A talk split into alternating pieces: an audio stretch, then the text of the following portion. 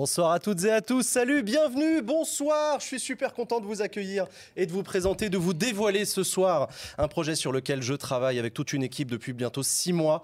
Le grand talk show d'actualité politique sur Twitch, c'est Backseat et ça commence ce soir. Bienvenue à vous, j'espère que vous allez bien. On a un super beau plateau, ça fait euh, super plaisir de vous le, le dévoiler. On va passer plus de deux heures ensemble ce soir dans Backseat. Backseat, c'est une émission qui aura lieu chaque semaine. Chaque semaine, le jeudi à 20h, je vous donne rendez-vous pour un talk show d'actualité politique qui a l'ambition immense d'être votre talk show, le talk show où on va parler de politique dans la perspective de l'élection présidentielle de 2022. Je suis super stressé, je vous le cache pas. Ça fait, j'ai très très mal dormi. Ça fait depuis le début de la journée qu'on est sur le pont avec toute l'équipe. Très content de vous accueillir. Ce soir, je suis pas seul. J'ai le plaisir d'être sur ce plateau avec deux invités, euh, avec deux chroniqueurs et non des moindres, avec Usul et Léa. Salut tous les deux. Salut. Très content de vous accueillir. Léa Chamboncel d'abord. Salut Léa. Léa, tu es podcasteuse. Tout à fait. Je fais des podcasts. Tu fais des podcasts politiques. Absolument. T'en as deux en l'occurrence. Ouais. Place du Palais Bourbon pour ceux celles qui ne connaissent pas encore, c'est un podcast dans lequel j'interviewe en fait des députés devant l'Assemblée nationale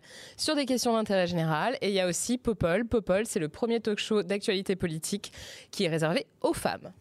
Et avec nous également Usul, Usul que vous connaissez peut-être ou peut-être pas. Usul, tu es chroniqueur pour Mediapart et tu es également streamer.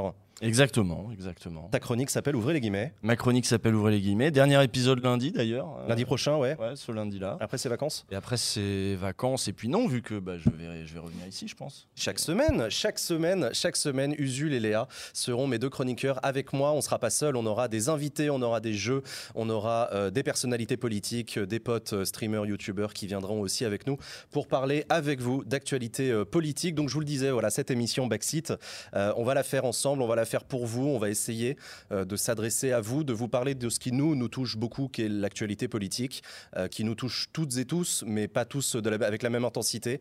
Et, euh, et voilà, vous avez vu évidemment, et on va bien évidemment en parler, les élections régionales qui, nous, qui, nous ont fait réfléchir aussi bien évidemment avec le taux d'abstention et plus globalement le rapport qu'on a avec, avec la politique. Euh, bon, qu'est-ce qui, va, qu'est-ce qui va se passer euh, dans cette émission les amis? Bah, Moi Euh, j'ai hâte que tu nous l'annonces. hein. Ça fait un moment qu'on attend qu'à 20h, il paraît qu'il va, il va dire quelque chose, il va annoncer un Il y, a- il truc. y a un truc avec des invités, non? Ouais. euh, il va, y avoir des, il va y avoir des trucs, mais d'abord on va discuter de cette émission. Pourquoi vous avez accepté de venir à mon invitation dans cette émission tous les deux? Oh le salaire. hein. peut le Facile, dire. facile. Euh, non, oui, parce que, parce que je pense que c'est intéressant aussi d'avoir d'autres espaces pour discuter de l'actualité que euh, les espaces, on va dire, euh, mainstream, dans lesquels, en effet, soit c'est le cirque, c'est d'ailleurs de plus en plus le cirque, souvent très orienté aussi euh, politiquement, d'ailleurs. Donc, euh, non, ici, on va essayer de développer un ton un petit peu différent et de pouvoir parler de l'actualité comme elle vient au fur et à mesure, mais un peu comme on fait déjà euh, dans nos, dans nos streams perso, quoi. Bah, il se trouve que oui, toi, enfin nous trois, on est un peu à l'image de ce qui existe sur Internet depuis plusieurs années. En fait, la politique, c'est pas nouveau. Euh, sur Twitch, c'est pas nouveau sur Internet. Euh, et même d'ailleurs, on peut dire aussi qu'Internet est devenu un enjeu majeur où se passe beaucoup de choses en politique Absolument. ouais. Dernières années. Toi, tu- Mm. toi aussi, tu l'as vu, Léa? Ah bah ouais, c'est clair, même euh, avant qu'on débarque, j'ai envie de dire. Ouais. Clairement. Toi, t'as commencé quand? Moi j'ai commencé en 2018, début 2018, avec le podcast. Ouais. Le podcast, c'était vraiment essayer de mettre à profit en fait mon expertise que j'avais accumulée avec mon taf en me disant, moi je connais bien les arcanes du pouvoir, j'aimerais bien vulgariser un peu les choses et expliquer aux gens ce qui se passe, ce qui se passe devant l'Assemblée nationale. Et c'est comme ça que c'est venu en fait. Au début, je voulais écrire et j'ai un pote qui est producteur et qui est producteur audiovisuel en l'occurrence qui m'a dit, ah mais t'as une voix sympa, tu devrais peut-être essayer euh, le podcast. Puis là, on s'est marré, on a développé le format comme ça. Et depuis, ben, ça continue. Ok, d'accord, très bien. Bon, qu'est-ce qu'on va essayer tu, tu parlais tout à l'heure, Usul, de ce ton un peu différent qu'on va essayer de faire. Est-ce qu'on a la prétention de dire qu'on réinvente l'émission politique? Je pense pas. Je pense que c'est quand même un exercice dans, le, dans lequel il y a beaucoup de monde qui a déjà essayé de tout réinventer euh, beaucoup de fois. Mais on va le faire euh, à notre sauce, quoi. Hein? Bah ouais, mais c'est quoi notre sauce du coup, euh, Léa? Tu, tu- tu dirais que c'est quoi Bah, je euh, pense qu'on va essayer déjà de casser les codes classiques des médias traditionnels et aussi euh, le côté un peu euh, austère qu'on peut euh, attribuer à la politique. On va essayer d'avoir un. bah, Peut-être pas d'être plus détendu, mais en tout cas d'avoir un ton plus sympathique et puis faire des choses plus accessibles et prendre le temps, surtout. Ça aussi, c'est fondamental. Prendre le temps d'échanger avec les invités et d'expliquer aussi. Bah peut-être, ouais. moi, il y a un truc aussi que j'aimerais bien faire aussi, c'est de sortir un petit peu de. Euh, même si je sais que je le fais aussi dans les guillemets, sortir un petit peu de la politique euh, politicienne, des petits arrangements, des petits trucs. Ouais. Pour essayer de, de rapprocher aussi euh, de choses un petit peu plus concrètes, un petit peu plus proches aussi de ce qu'il y a dans la tête des gens. Genre, Il y a une, une, élection euh, régionale. Là, nous, on est d'accord tous les trois pour dire que c'est intéressant, on analyse les résultats. Je pense que le soir de la soirée électorale, on était tous devant notre télé à regarder, euh, voilà, des- Ouais. des- voilà, qui, même à zapper entre les plateaux pour voir, tiens, il y a qui, il y a quoi, dire, oh qui, putain, j'en peux plus. qui a, qui a dit qui sur quoi. Or, euh, dans la tranche des 18, euh, je crois que c'est des 18-35 ans, euh, le taux d'abstention était de 85%. 100%. Ouais. Ça veut dire que majoritairement, les gens, ça les blase ces trucs-là. Ils, sont, enfin, ils, en, ils en ont plein le cul. Ils en ont plein le cul de voir ces gens-là. Euh, ils en ont plein le cul aussi d'avoir des journalistes en face qui posent un petit peu toujours les mêmes questions sur les petits arrangements. Alors, vous avez fait la petite phrase contre machin. Est-ce que ça voulait dire que truc machin? Bon, euh, essayer peut-être de, de- c'est ça aussi, de vulgariser un petit peu la politique un petit peu différemment. Essayer de faire comprendre aux gens pourquoi nous ça nous intéresse et pourquoi ça Mm. peut quand même être intéressant, tout en ne prenant pas de haut le fait que eux, euh, ça se trouve, ils passent complètement à côté de, de plein de trucs parce qu'ils Ouais, trouvent ouais, ça mais, chiant, quoi. mais Ou- d'ailleurs, c'est intéressant parce que, Ouais. parce, que, parce, que, parce que tu soulignes en fait aussi une divergence qu'on a sur ce que c'est qu'en fait la politique. Le mot politique, c'est un mot qui recouvre des réalités très différentes. Euh, Il y a des gens qui sont passionnés de politique et qui en fait sont des passionnés des jeux partisans, des jeux de pouvoir et des jeux électoraux. Et c'est tout à fait légitime, hein, je n'est pas une critique. Il y a des personnes, et c'est vrai que c'est un peu ma manière à moi de faire de la politique depuis six ans maintenant sur Internet, très institutionnelle en fait. Moi, la politique, je la vois beaucoup, en tout cas je la montre beaucoup dans ses aspects, euh, pouvoir législatif, pouvoir exécutif, etc. Et je suis beaucoup moins branché que toi, Usul, sur le débat d'idées, euh, sur la philo politique, euh, sur les mouvements de fond, les mouvements sociaux, ces genres de choses-là. Et c'est vrai qu'on n'a pas tout à fait la même approche. Et c'est une des raisons d'ailleurs pour lesquelles je voulais que tu sois avec nous euh, sur ce plateau, parce que voilà, la politique, ça recouvre beaucoup de réalités très différentes. Et je trouve ça intéressant. Et je suis d'accord avec toi qu'aussi, on va essayer de. On va parler d'actu politique, on va parler chaque semaine du coup de l'actu de la semaine, évidemment. La perspective qu'on se donne, c'est bien sûr celle de l'élection présidentielle. C'est, je le disais dans le teaser, hein, c'est pas une élection comme une autre, que ça nous plaise ou non, en fait. Parce Mm. que. Euh, d'ailleurs, j'aimerais bien d'ailleurs qu'on parle aussi de l'objet euh, présidence de la République comme d'un objet euh, sur lequel on peut réfléchir, on peut avoir un discours, on peut aussi se poser des questions sur l'hystérie que représente une campagne présidentielle tous les cinq ans. Ouais. Mais c'est vrai que dans cette émission, on va aussi se donner le rôle de, bah, je, ouais, je sais pas, d'avoir ce, rec- d'avoir ce recul aussi intelligent que possible sur les différentes manières qu'on peut avoir de voir la politique. Et qu'il y a pas de, je sais pas s'il y a une hiérarchie d'ailleurs. Il y, y a une politique noble et une politique qui est moins noble pour toi, Usul? Euh, oui, donc moi, tu, tu disais si, euh, tu si avais fait appel à mon regard, c'est aussi parce que moi, je regarde pas mal ce qu'il y a sur les, dans, les, dans tout ce qui est les mouvements sociaux, quoi, de manière très générale, que ce soit euh, Ouais, manif, que ce Et la soit- littérature ou, ou le- ou les politique. débats, oui, d'accord. Mais c'est vrai qu'il y a dans les mouvements sociaux, il y a plein de gens qui s'engagent de plein de manières différentes, qui vont s'engager pour des causes ponctuelles, tout en étant complètement dégoûtés par des- les candidats, les Ouais. partis politiques, le système électoral, euh, qui sont des choses qui vous deux, par contre, vous passionnent déjà un petit peu plus, le jeu Mm. des cabinets ministériels, Ouais. la valse des voilà des conseillers, etc.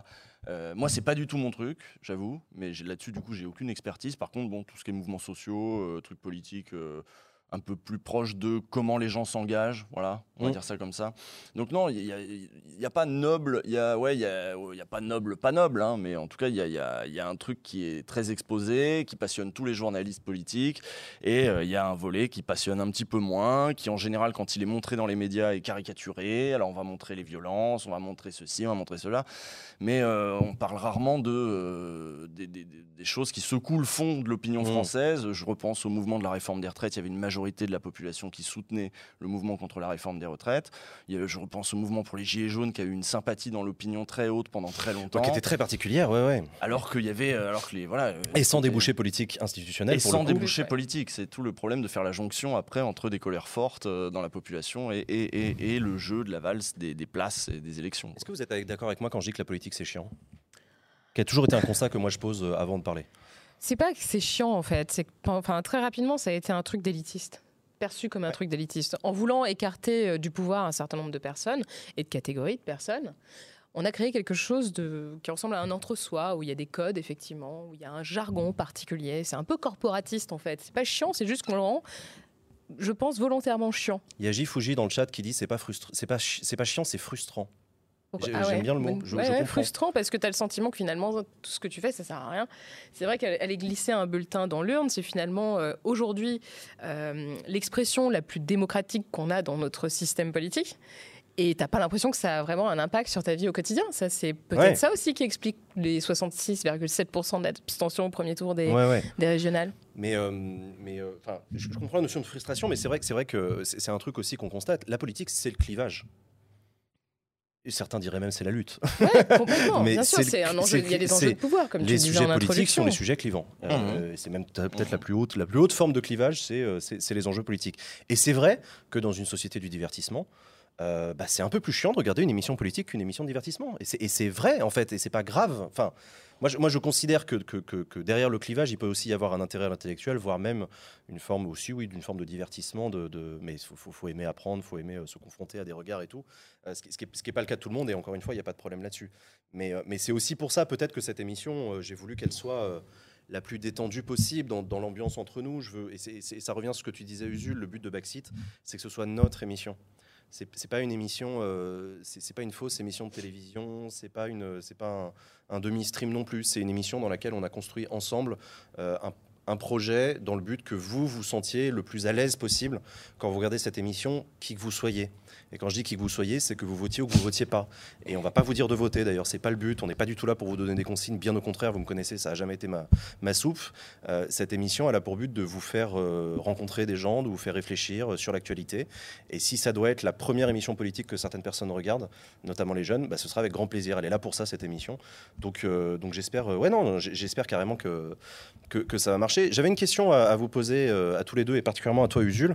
Est-ce que c'est une émission de gauche, Backseat? Ah oui, oui. non bah oui, bah, alors moi j'ai pris le j'ai pris le téléphone pour regarder dans le chat. Alors y a- quand y avait eu quand ils ont vu Usul sur le plan large, ça a été il y a eu ceux qui ont dit ah ouais chouette il y a Usul et les autres qui ont fait ah putain Usul ça va être orienté. Alors moi j'ai j'ai Alors, je te souffert, pose la euh, question est-ce que dès que tu poses ton cul dans un plateau télé, ça, ça devient une émission de télé de gauche? Ah oui, voilà, déjà, oui. Alors, Non, mais c'est marrant, on pas- déjà, on n'aura pas des invités que de gauche, évidemment, ça va de soi.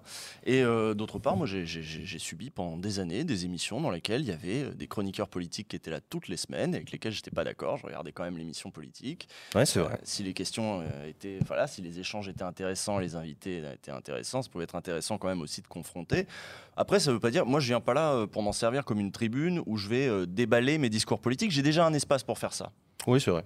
Là, je viens, enfin, j'ai déjà même plusieurs espaces pour faire ça. Donc là, je viens euh, en qualité d'observateur de, de- de la vie politique et puis éventu- éventuellement poser quelques questions. Hein, euh, souffrez que je, je pose quelques questions. Mais bien sûr. Et, et ça, ça- franchement, le, le paysage politique, le paysage médiatique, c'est vraiment. euh, Enfin, en ce moment, on est en train vraiment de s'extrême droitiser, de se droitiser. Euh, bon, ça, ça peut être pas mal d'entendre aussi peut-être un autre son de cloche. Je pense que vous pourrez me tolérer à terme. Je suis pas- je suis pas si terrible. Vous allez y arriver, j'en suis absolument persuadé. Léa, tu penses que c'est une émission de gauche? C'est difficile à dire, faut voir euh, la tournure que ça va Mais d'ailleurs, c'est quoi une émission de gauche fait par quoi? Ça fait à- 10 minutes qu'on a commencé là, c'est difficile de, de dire si. euh, moi je sais même pas ce que tu votes toi d'ailleurs, t'es à gauche toi? J'en sais rien, Ouais, non, tu Oh sais pas, moi non oh plus. Non, non, non. euh, alors, je pense que effectivement, tous les trois, on a quand même une sensibilité qui vraisemblablement sera peut-être un peu marquée à gauche, mais encore une fois, c'est aussi à nous de faire l'effort de s'en défaire dans une certaine mesure ou pas, d'ailleurs. Et puis, on n'est pas là pour effectivement développer nos opinions personnelles. On est là pour apporter notre expertise de cette, de ce monde que l'on connaît et pour le rendre accessible. C'est comme ça que je vois les choses. mais d'ailleurs, c'est euh, vrai que je vous, je vous voilà. ai présenté comme chroniqueur, mais c'est vrai que tous les deux dans cette émission, vous n'allez pas présenter des chroniques. Je vous ai pas demandé de préparer un travail. Ça va être des conversations entre nous. Et, et c'est vrai qu'on s'est tous les trois d'ailleurs mis d'accord sur le fait que le but de cette émission, c'était qu'on se parle, Mmh. qu'on échange ensemble, qu'on se pose des questions. Moi, je vais pas être le présentateur qui vous relance euh, toutes les deux minutes en vous demandant votre avis sur tout. Euh, moi aussi, j'ai bien l'intention de parler dans cette émission avec vous, de, de m'ouvrir avec vous le chat aussi, comme d'habitude. Mais après, vous me connaissez, ça fait des années que je fais ça avec vous, que je me pose ouvertement des questions sur l'actualité, que vous aussi dans le chat, vous nous nourrissez euh, de vos réflexions et, et- et c'est hyper précieux pour nous. Donc cette émission, évidemment, on l'a fait, on l'a fait avec vous. D'ailleurs, vous êtes en face de nous, hein, pour ceux qui s'en qui s'en rendent pas compte. hein. le, le chat est juste là, il est aussi sur nos PC. Donc, euh, Ouais, puis je voudrais ajouter un truc. Vas-y, parce vas-y. que, bon, déjà, une émission neutre, ça me paraît difficile.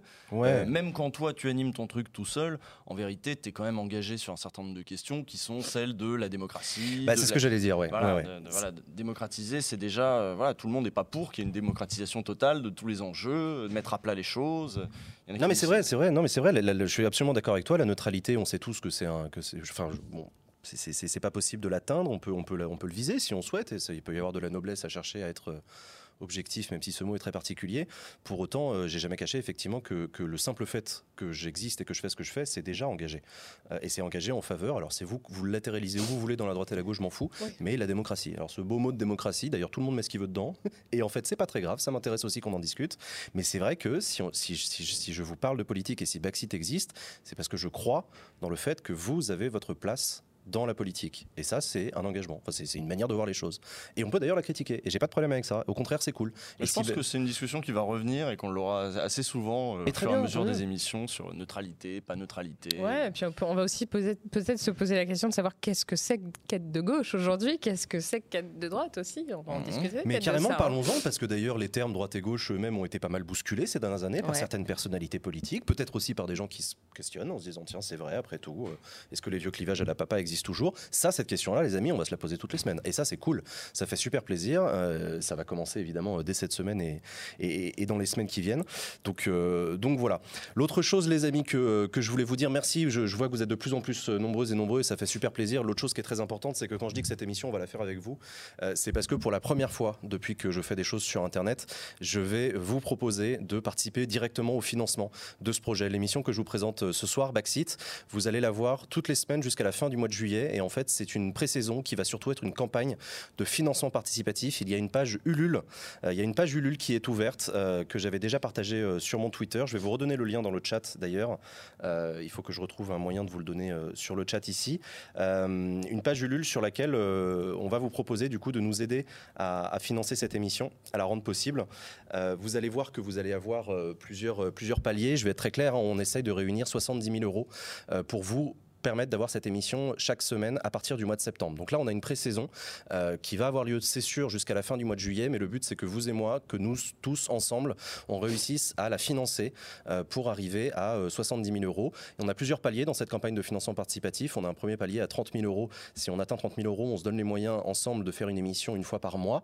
Si on arrive à 50 000 euros, on arrive à avoir une émission deux fois par mois, donc toutes les deux semaines. Et si on arrive à 70 000 euros, on a une émission chaque semaine. Si on arrive aussi à 100 000 euros, encore plus que 70 000, et ce serait extraordinaire.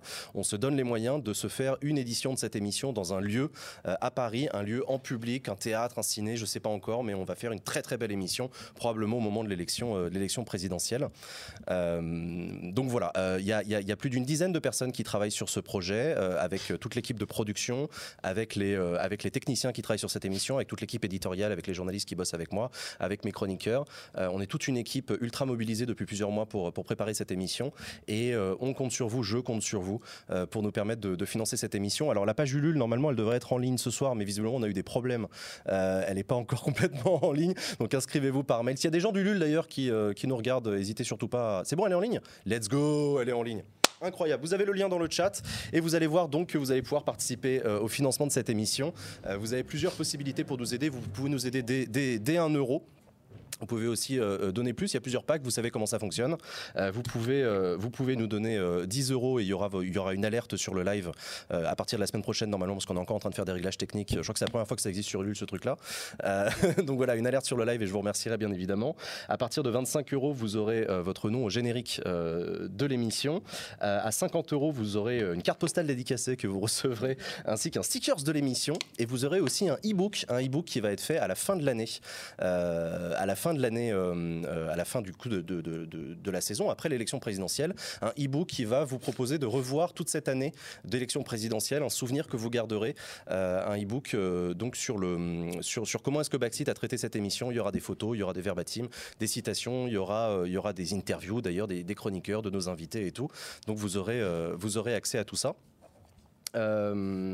À 100 euros, vous aurez euh, accès au plateau pendant l'émission, parce que cette émission va se faire en public. Alors à partir de septembre, si on réussit à la financer ensemble, vous pourrez venir ici en public avec nous, euh, participer à cette émission, applaudir, rigoler, euh, faire tout ce qu'un public fait dans une émission.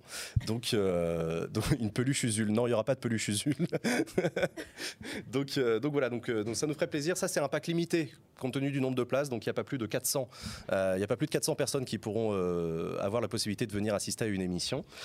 si vous si vous donnez, euh, si vous donnez 250 euros, donc à chaque fois évidemment c'est cumulatif. Hein. vous avez tous les trucs précédents, plus en plus vous aurez le e-book, mais cette fois-ci en version imprimée que vous recevrez par la poste, donc un très beau papier, un très beau souvenir que vous pourrez poser comme ça nonchalamment sur votre table basse quand vous recevrez des invités, ce sera absolument classe. Euh, donc pour 250 euros et le pack euh, à 500 euros, vous recevrez évidemment tout ce que je viens de citer, plus un t-shirt de l'émission, plus une conférence communautaire de rédaction que je ferai avec vous en vocal pour que vous m'aidiez à préparer certaines des émissions. Donc si vous voulez avoir un temps de discussion éditoriale, euh, c'est aussi l'occasion. Ça me fait, c'est vraiment important pour moi de pouvoir euh, vous inclure dans la, dans la préparation de cette émission. Et euh, si vous, euh, et si vous prenez- là non mais attends, attends, je continue, c'est important, attends, c'est important. Et si vous donnez 1000 euros, vous avez le pack VIP et là vous venez assister, vous allez passer une demi-journée entière avec nous ici au plateau, ici en studio, vous viendrez rencontrer toute l'équipe technique, vous visiterez le studio, la régie, vous viendrez évidemment passer du temps bouffer avec nous, avec euh, Usul et Léa, dans un restaurant euh, traditionnel gastronomique euh, d'Amérique du Nord, Euh, ou un kebab évidemment, Un Québec. Un kebab, et, euh, et vous viendrez évidemment assister à l'émission, on passera du temps ensemble, etc. Voilà, donc je compte évidemment euh, sur vous pour nous aider à financer cette émission. Merci du fond du cœur à celles et ceux qui sont déjà en train de donner, ça fait super plaisir. Donc, euh, donc voilà. Euh, non, ça va, c'était pas trop long? Si, si, mais. euh, Oh, bah, eu le temps de pioncer un peu, c'est cool. Je vais faire un power nap, on dit, c'est ça Ouais, c'est ça. Non, moi, ça va, non, bien. ils sont pas Alors, Du coup, je suis, je partis. suis prête là. Ils sont T'es encore prête là. Vous Ouais. êtes prêts Bon, Ouais. très bien. Je vous ai dit donc que cette émission, on allait la faire ensemble. On n'a pas envie de la faire que entre nous avec euh, Usul et Léa. On a aussi envie de recevoir des invités, des potes, des gens qui ne parlent pas de politique le reste du temps, mais qui sont quand même des gens inspirants sur Internet. Et on a le grand plaisir de vous annoncer que notre premier invité pour ce premier numéro de Backseat, c'est l'ami Rivenzi. Rivenzi qui peut faire son entrée en plateau. Viens mon Rivenzi. Incroyable. Salut Rivenzi, comment tu vas? Écoutez, euh, bah, ça va très bien, merci beaucoup pour, euh, pour l'invitation. Ouais, Ça fait plaisir de te recevoir. comme tu disais, je parle pas de politique sur ma chaîne, du coup. euh, Eh ben, on va en parler. aïe, aïe, aïe. les On va en problèmes. parler avec toi. Rivenzi, tu es streamer. Exactement, ouais, Depuis combien c'est de ça. temps? Euh, Depuis euh, 2017, je- à plein temps en tout cas, euh, c'est mon métier depuis 2017, ouais, c'est ça. Donc Et ça se passe bien euh, ça se passe bien. Écoute, euh, c'est très cool, euh, mais euh, du coup le métier de streamer a fait que voilà, tu sais, c'est beaucoup d'heures, etc. Donc euh, j'ai eu moins l'occasion de m'intéresser à la politique, mais j'ai eu, euh, j'ai eu l'occasion de beaucoup m'y intéresser euh, étant plus jeune, donc. Euh, donc voilà. Et tu fais quoi alors sur ta chaîne euh, Alors sur ma chaîne, du coup, je fais, euh, pour ceux qui me connaissent pas, donc du coup, comme beaucoup de streamers, je fais des jeux vidéo, mais aussi je parle d'histoire. Donc euh, voilà, un sujet qui fait beaucoup parler euh, aussi, euh, évidemment. Et donc c'est l'occasion euh, dans ces émissions que je fais aussi euh, de manière hebdomadaire d'inviter des spécialistes sur certains sujets. On avait fait un, un live histoire à l'occasion du bicentenaire de la disparition de Napoléon. On avait fait un live sur le Rwanda aussi euh, à l'occasion euh, des rapports qui étaient sortis sur euh, l'implication euh, de, de la France sur le sujet. Donc euh, c'est toujours l'occasion de un peu de donner la parole euh, aussi. Bah, je me retrouve pas mal dans ce que tu fais finalement euh, dans d'autres espaces que euh, la télé euh, ou la radio. Et puis comme on est sur Twitch, on a le temps de parler. Et c'est vrai que quand tu dis à des historiens, vous avez deux heures pour parler d'un sujet euh, qui, qui est votre sujet de thèse, de mémoire, bah, ils sont en mode, c'est trop bien. Et, euh, et donc euh, bah, c'est des formats qui sont vraiment super chouettes à faire, à préparer, et donc qui sont euh, toutes les semaines. C'est un élément vachement important ça pour tous les, les streamers et les streameuses et même aussi les podcasteurs et les youtubeurs, le temps qu'on se sûr. donne. C'est un truc qui est devenu rare euh, dans les médias, vous trouvez tous les deux? Ah bah complètement, c'est super contraint. Ouais, bah ouais, ouais. Moi, je me Mhm. souviens quand j'ai lancé, j'avais lancé pendant le confinement, euh, parce que je m'étais rendu compte que les députés se faisaient un peu chier, des lives sur Instagram pour qu'on puisse discuter. Et j'avais des députés qui pourtant euh, sont porte-parole de ceci, de cela, qui se tapent des plateaux télé quasiment toute la journée, qui m'appelaient parce qu'ils avaient besoin de parler au moins 45 minutes et pas 10 minutes, euh, de manière contrainte. Et non, non, le temps, c'est fondamental. Et d'ailleurs, je, je pense que. euh, c'est aussi pour ça que beaucoup de jeunes ne s'intéressent pas en fait aux médias traditionnels parce qu'ils ont besoin d'avoir des informations. Beaucoup ont envie de creuser. Je pense que c'est une erreur que de penser que les jeunes ont envie de voir hein, une vidéo de 3 Ah, c'est minutes clair. et c'est tout. Ouais, ouais, ouais. C'est faux en fait. Moi, il y en a Oh, plein qui euh, m'écrivent en me disant merci, j'ai pu enfin piger cette, enfin, ce, ce- ce problème-là euh, parce que j'ai écouté pendant 30 minutes, 45 Puis il y a minutes. certains sujets qui sont incompressibles, c'est-à-dire que si tu veux expliquer, euh, ben, je sais pas, je suis sur le Rwanda, tu peux pas expliquer le Rwanda en, en deux minutes, quoi. Ou alors, Et du coup, beau euh, challenge. hein. Bah ouais, c'est ça. Et du coup, tu vas raccourcir et, euh, Mm. et voilà. Et c'est ce qui te permet d'aller sur des sujets très touchy, euh, sans, euh, on va dire, tomber dans un truc caricatural où le chat va être illisible parce que genre, oui, vous avez pas parlé de ça, vous avez pas parlé de ça ou quoi que ce soit. Ouais. Euh, Enfin, tu vois, on avait fait un live avec euh, monsieur, avec un, un historien qui s'appelle Christian Ingrao Mm. euh, sur les intellectuels euh, dans la dans la- l'armée SS. Et du coup, les gens, quoi, du coup, les nazis sont des intellectuels aussi. En gros, on parlait du fait que, eh bien, parmi les pires meurtriers euh, nazis, il y avait des gens qui étaient euh, juristes, géographes, historiens, philosophes, et qui pourtant, après leurs études, se retrouvaient à tuer des femmes et des enfants sur le front de l'Est. Quoi. Et, euh, et comment tu expliques ça en deux minutes? Comment tu peux expliquer que finalement l'intelligence ne protège pas de la barbarie? Euh, et l'intelligence, comme on l'entend, comme elle peut être reconnue par, par l'université. Et, et donc, bah, il faut du temps pour expliquer tout ça. Et en fait, quand ils viennent te voir, les historiens, après, ils sont en mode, mais on le refait quand tu veux, parce que ben, c'était chouette, on était détendu. Ouais. Je suis beaucoup moins fatigué qu'après euh, 15 minutes sur euh, France Mm. Culture, euh, mais parce que bah, on a juste eu le temps de discuter. Et le public, il t'en dit quoi? Tu, tu sens qu'il y, a- il y a un amour de l'histoire, il y a une curiosité de l'histoire de la part des gens qui te regardent? Ouais, il y avait des chiffres qui étaient sortis. Je crois que l'histoire, c'est un des sujets qui passionne le plus les gens. Carrément, les Français, ouais. les Français, ça les passionne énormément. Et puis il y a tellement de choses à dire. euh, tu vois, euh, c'est un sujet aussi qui est évidemment politique dans les choix que tu fais euh, aussi, donc qui peut être aussi clivant. C'est pour ça que ça peut passionner. Enfin, tu vois, quand je fais euh, ouais. Mais non, mais c'est un, un truc sur. Napoléon, on me taxe de ah putain ça y est, le mec fait la promotion d'un gars Pierre Kittler et t'es en mode waouh. Enfin, je pense pas que c'est exactement ça que je veux faire passer. Et quand on parle du Rwanda, on parle voilà, tu donnes la parole à des islamo-gauchistes, en mode ouh.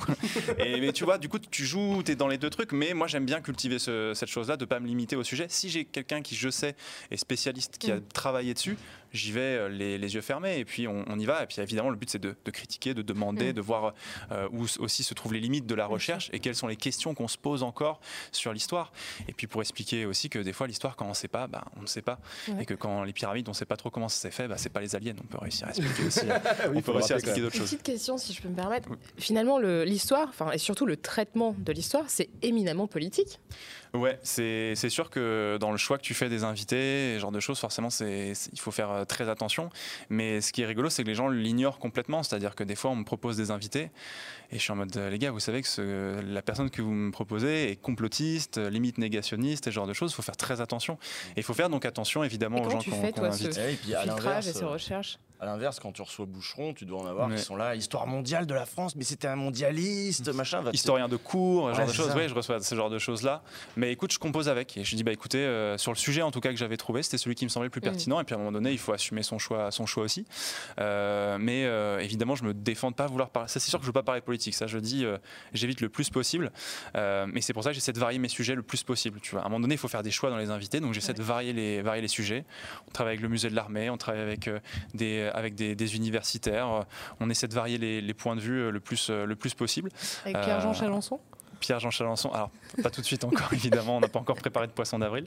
Mais, euh, mais, mais, voilà, tu vois, c'est aussi changé. C'est-à-dire qu'il y a des historiens aujourd'hui, euh, comme Patrick Bouchon, tu le disais, qui sont des historiens ultra reconnus.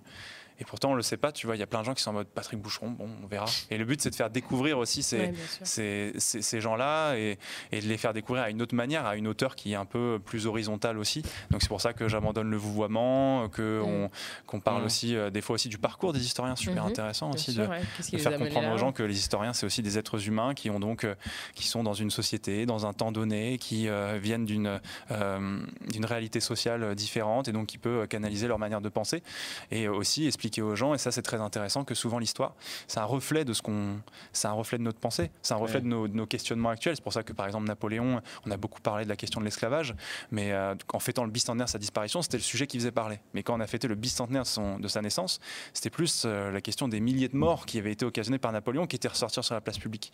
Donc c'est toujours des questions en fait qui sont le reflet de nos problèmes euh, ou de nos questions, ou de nos questionnements actuels. Et ben, les buts c'est pas de les esquiver, c'est aussi ben, hmm. toujours dans le cadre de l'histoire d'en discuter quoi. C'est vrai que oui, en choisissant l'histoire aussi. Enfin, c'est pas que tu as choisi l'histoire, c'est que c'est ta passion, toi. C'est ton. Moi, j'ai fait des études dedans aussi, donc euh, du coup, euh, c'était chouette de, tu vois, de, pouvoir en parler, en parler sur Twitch. Après, je me sens pas plus légitime qu'un autre. C'est juste que moi, quand on faisait des, tu vois, des, euh, quand il y avait des conférences d'historiens, je trouvais ça passionnant. Sauf que, ben, ils faisaient leur truc pendant deux heures et tu avais 15 minutes pour poser des questions entre 150 personnes les, qui étaient là, tu vois. Les questions de merde, c'est alors excusez-moi, c'est pas tellement une question, c'est plutôt une remarque. euh, et là, il te sort lui-même son propre sujet de mémoire. c'est exactement ça. je voudrais juste revenir avec toi rapidement sur un truc que tu as dit. D'ailleurs, tu as dit on peut pas parler de. J'ai pas envie de parler de politique. Euh, et c'est vrai que c'est un truc que je reconnais beaucoup chez, bah, chez tous les potes streamers, hein, que mm. toi et moi on connaît, des amis euh, au demeurant. C'est vrai que la politique, quand tu, quand tu es influenceur, quand tu fais des choses sur Internet, du jeu vidéo ou autre chose, euh, t'as pas envie d'en parler. Ouais. Mais c'est intéressant, ça, dit quoi ça? C'est quoi C'est sale? On n'a pas envie de cliver son public? Et puis ouais, c'est ça, t'as pas envie de cliver ton public. Et puis euh, c'est marrant parce que tu vois, je suis pas historien, je suis pas historien, j'ai pas écrit de thèse, donc je me sens pas légitime. Enfin, mais je me sens quand même légitime parce que j'ai une sorte d'autorité qui est avec moi, qui peut en discuter, etc. Mais c'est vrai que la politique, j'ai pas envie de dire de bêtises. Et je sais aussi que les gens qui me suivent enfin, sont contents de me suivre. Et puis même, t'as pas envie d'influencer les gens par ton propre opinion euh, aussi. C'est-à-dire que, en fait. Euh, tu pourrais avoir envie de le faire. Oui, pourquoi pas. Ouais, c'est ça, bien sûr. mais, évidemment, mais le truc, c'est que tu vois, je me sentirais vraiment. Je sais que les gens euh, ont tous leur esprit critique, mais de manière euh, involontaire ou non, euh, écoute, ont une oreille un peu plus tendue vers ce qui sont envers leurs streamers, moi et, les autres évidemment. Et donc du coup, j'ai pas envie d'avoir cette responsabilité là qu'une personne, bah, du coup, se dise ah putain, il avait dit ça et tout. C'est vrai que bah, du coup, j'ai peut-être envie de plus voter pour un tel ou un tel. Est-ce que c'est pas surtout un peu plus. aussi une manière de se protéger? Parce que bon, en effet, comme on l'a dit, la politique c'est conflictuel. Mhm. commencer à, y mettre, à énoncer des positions claires, c'est aussi bah, prêter le flanc aux critiques adverses et des critiques qui peuvent. On sait que le champ politique, en fait, il est extrêmement violent. C'est ça. Euh, ah oui, c'est sûr. Ah, c'est aussi une manière de te protéger. En fait, c'est ça. C'est quand tu vois que c'est très polarisé, tu vois. Évidemment, moi, je regarde beaucoup de choses. Enfin, je regarde pas mal de la politique. Je vois ce qui se fait sur sur Internet et je vois ce qui comment c'est polarisant. Et en fait, je vois qu'il y a des que moi j'aime beaucoup la nuance, tu vois. C'est pour ça que dans les médias actuels, tu vois, quand j'ai fait un stage à la radio, quand je commençais à travailler, je me dis, je vais faire des stages en radio. Et on te dit, ouais, quand tu fais un sujet, c'est 1 minute 15 et tu as 1 minute 15 à la radio pour parler, etc. Du coup, faut que tu trouves un angle. Du coup, j'en me mais là, c'était un sujet où on parlait euh, de la maltraitance animale, euh, tu vois, dans les cirques. C'était un sujet très intéressant parce que bah, finalement, ce que disaient les ONG, euh, c'était L214, c'était intéressant. Il y avait, on pouvait critiquer ce qu'ils disaient, mais on n'avait pas le temps dans ces 1 minute 15 de pouvoir, de pouvoir dire les, de donner les deux facettes et d'amener de la nuance. Et en fait, c'est ça qui me fait un petit peu peur, c'est-à-dire que les gens, même sur Twitch, des fois, tu vas énoncer une phrase et ils vont retenir que la première partie de ta phrase en mode Ah, bah, si t'as dit ça, bah, super. Machin, du coup, t'es de gauche, t'es de droite, et t'es en mode ah Non, mais les gars, mais vous avez écouté la première partie, vous avez commencé à écrire, mais vous n'avez mm. pas écouté la deuxième. Alors, c'est ça qui est un peu fatigant des fois. On a plusieurs euh, sujets. En tout cas, merci euh, Rive d'avoir accepté mon invitation. J'ai parfaitement conscience que qu'inviter des copains qui parlent pas de politique d'habitude dans une émission qui ambitionne d'en parler, bah ouais, t'as dû te dire qu'est-ce que je vais foutre là, putain. Ouais, mais après, euh, c'est après je savais que ce serait fait avec bienveillance, que ce serait plus sur mon rapport à la politique plus que mes opinions politiques. Donc en vrai, il y avait pas de souci. J'avais quelques petits trucs à dire décider si t'es un facho ou pas. c'est vrai. Il y a un petit marteau, tu tapes en mode facho. Moi je fais ça. le cauchemar. Je décrète. On a plusieurs sujets. Cancel. à tout moment, j'ai le droit. Parce que c'est Jules qui décide. Hein. euh, on a plusieurs sujets d'ailleurs dans la semaine, dans l'actualité récente de la semaine. Euh, Est-ce que tu étais au courant la semaine dernière qu'il y avait des élections régionales? Oui, oui, je savais. Euh, je n'ai pas voté. Euh, malheureusement, j'ai pas fait le. Je n'ai pas demandé à mes parents d'aller voter pour moi parce que j'habite en région parisienne, mais je vote. Enfin, j'ai toujours mes bureaux de vote en Bretagne, donc je n'ai pas voté malheureusement. J'enchaîne direct sur l'abstention. Tu, Non, mais c'est vrai. En plus, tu te sens un peu gêné. Non, mais, mais non, parce que évidemment, tout le monde en live était en mode T'as voté, t'as voté. J'étais en mode j'ai pas voté et tout. Mais, euh, mais, non, mais j'expliquais que oui, bah, j'avais, j'avais pas voté. Pourtant, c'est vrai qu'en général, je prends plutôt le temps de voter. Mais là, euh, ayant déménagé il y a peu, bah, du coup, c'est les premières élections et donc du coup, j'avais pas le temps de. c'est, quand même la première chose dont on a beaucoup parlé au cours de cette élection, quand même le taux d'abstention qui est le plus grand jamais atteint dans mhm. une élection euh, sous la Ve République, 66% d'abstention au niveau national, 82% chez les jeunes. chez les jeunes, ça fait énormément parler. Est-ce que c'est, est-ce que ça dit forcément quelque chose un taux d'abstention, ou est-ce que c'est juste quelque chose qui évolue en fonction des élections? Léa? C'est tellement difficile de répondre à cette question. Enfin, ça, dit des choses, mais ça peut dire euh, plein de choses. Après, quelles conclusions en tirer? Ben, moi, ce qui me, ce qui me, ce qui m'inquiète particulièrement dans, cette histoire, c'est que c'est pas nouveau l'abstention. Hein. C'est un phénomène qui est effectivement peut-être grandissant. Alors, j'ose espérer que c'est un aspect conjoncturel compte tenu de la crise, etc. Que les gens se sont dit oui, bon, voilà, j'ai pas envie. Euh, effectivement, je préfère partir en week-end. Je peux comprendre euh, dans une certaine mesure. Euh, ça fait des mois et des mois qu'on est enfermé chez nous et enfin, on peut sortir un peu. J'espère donc que c'est conjoncturel, mais on voit qu'il y a quand même une abstention, quoi qu'il en soit, structurelle, clairement on va quand même rappeler les chiffres du second tour des élections législatives en 2017, 57,6% d'abstention. Ce n'est pas rien. Et pourtant, c'était une, élection au niveau national. Juste après les présidentielles, on aurait pu espérer que les gens étaient encore dans, le, dans le move et, seraient allés voter. Eh bien non. Alors, ce qui, ce qui moi, me chagrine profondément, c'est qu'en fait, euh, on ne prend pas la mesure de cette abstention. On en parle. Alors là, on va en parler effectivement euh, toute la semaine. Et puis mmh. après, quand ce sera passé, bah, on n'en parlera plus. Et les, tous les gouvernements successifs jusqu'à présent n'ont finalement pas fait grand-chose pour lutter contre cette abstention. Je ne dis pas que j'ai la formule magique, mais je n'ai pas le sentiment que ce soit le gouvernement actuel, que ce soit l'ancien gouvernement ou encore le précédent, qui a eu des choses qui ont été faites pour donner envie aux gens de s'intéresser à la chose publique, que la notion d'intérêt général est vraiment en train de se déliter, euh, vraiment, mais d'une manière qui, moi, m'inquiète particulièrement. Et euh, je, je peux comprendre que finalement, cette abstention ne cesse de croître, puisque rien n'est fait pour la contrer au niveau institutionnel. Alors, mais, mais parlons-en. Euh, on a alors déjà juste une petite page pour vous dire qu'on a atteint les 10 000 euros déjà sur le sur le Ulule. Ça fait super plaisir. Merci pour votre mobilisation, c'est extraordinaire. Pas d'abstention là-dessus. Euh, pas d'abstention hein, sur le sur le, financement participatif de Backseat, c'est votre émission. Ah, du coup, on va pouvoir aller boire des coups avec tout ça. Offrez-vous votre émission. Non, on va produire des émissions. Ah. Euh, pourquoi est-ce qu'on s'est abstenu autant à cette élection? Est-ce qu'on a saoulé les gens? Est-ce que euh, les municipales, est-ce que les régionales, pardon, les départementales tombaient au mauvais moment? Moi, je vous avoue, moi-même, j'ai beau faire de la politique H24, etc. depuis des années, j'étais pas dedans. Là, c'est vrai, celle-là, j'ai- vraiment, j'étais pas dedans. Ah ouais. Je- mais oui, je, je pensais à Ah, autre si, chose. les régionales, moi, ça m'a un petit peu. Si, il y avait des enjeux dans les régionales. Il y avait des Oui, enjeux avait nationaux dans les régionales, quoi. en Je- gros. je- En je fait, sais ça a pas, été, je- ouais, les- j'avais- les- si, je sais pas, je, les je pensais à autre chose. il y avait- ouais. il y avait, je sais pas, euh, bah, il y avait la préparation de Brexit, mais il y avait l'euro, il y avait la réouverture des bars, il y avait euh, des trucs la famille. Ouais, c'est ça, je me suis dit, c'est un peu conjoncturel. Ah, je me suis senti très, euh, En Bretagne, c'est bien parce qu'on se demande toujours combien vont faire les indépendantistes. Du coup, j'ai pas regardé le taux euh, Ah bah fait attends, bouge pas. Pouvez excellente regarder euh, combien ça. est-ce que ça a fait parce que c'est toujours. euh, un proche de l'État qui dit, euh, il y a un proche de l'État, un proche du chef de l'État qui dit dans le Monde, euh, qu'est-ce que les électeurs en ont à faire de voter pour quelqu'un qui s'occupe du roulement des TER Voilà, donc même eux. Ah oui, euh, d'accord. Ouais. Non, mais c'est, mais enfin, bon, évidemment, c'est- c'est- indépendantistes, cette abstention, elle est jugée. Est-ce que, vous, est-ce que pour vous, c'est une abstention qui est d'abord militante, parce que ça existe, hein, l'abstention volontaire de contestation Ouais. du système, ou l'abstention de euh, De OSEF flemme, ouais. le OSEF, c'est-à-dire le. Ah oui, ah bon, il y a des élections. Oui, Est-ce que tu crois pas que quand c'est du blanc, est-ce que c'est pas plus dans des élections comme les présidentielles où tu vois l'abstention peut être militante, alors que les régionales, tu vois, c'est plus euh, de, on est, c'est- on est passé à côté et du coup on n'est pas allé voter parce qu'on comprend pas trop bien pourquoi on Ce vote. qui est sûr, c'est que historiquement, en France, les deux élections préférées des Français, c'est la présidentielle et les municipales. Mhm. Avec les législatives qui sont avec les présidentielles à peu près similaires. Les deux élections les moins aimées, c'est les européennes et les régionales euh, et les départementales, qui c'est vrai historiquement rassemblent le moins. Mais jamais à ce point-là. Donc moi je, je suis assez d'accord avec. il y a un euh, truc, euh, il y a un truc qui est pas du tout conjoncturel, quoi. Essaie- il y a un fonds structurel, c'est Bah pour ça. Il c'est ce qu'on, on va- je pense que c'est ce dont on va parler aussi toute l'année. On va parler de la crise de la démocratie, de la crise de la représentation. Mais, ouais. mais Voilà. euh, est-ce qu'on va en parler Bah oui, Parce on va en parler. Non, mais Enfin, justement, alors, comment est-ce que vous trouvez d'ailleurs Si on reçoit des gens ici, c'est précisément, ça va être Alors- aussi précisément pour euh, Nous, on a bien l'intention de leur en parler, mais comment est-ce que vous trouvez que les politiques parlent de l'abstention là depuis quelques jours? Bah, mal. Ouais. Ouais, non, mais on est d'accord. C'est-à-dire que Ouais, la crise de la démocratie, à quelques exceptions près, Ouais, ils en parlent très peu. Moi, je suis extrêmement surpris. Il mais y a même qui engueule les Français. Alors ça, c'est particulièrement le Rassemblement national. Marine Le Pen, engueulé son électorat Ouais. qui ne s'est pas mobilisé, ce qui d'ailleurs est très intéressant, parce que c'est vrai que Marine Le Pen, là, elle se rend compte qu'elle aussi peut être victime de l'abstention, alors Mm. que ça fait des décennies que, Que ça la sert. que ça la sert plutôt, le Rassemblement national, l'abstention. Mais là, il se trouve que même son électorat, elle, se démobilise. Et ça, du coup, c'est un peu une nouvelle donne que je trouve très intéressante. Euh, mais pour revenir sur le, sur le traitement politique, tu as entendu, toi, parler euh, depuis ces quelques jours là de, euh, de solutions pour lutter contre l'abstention?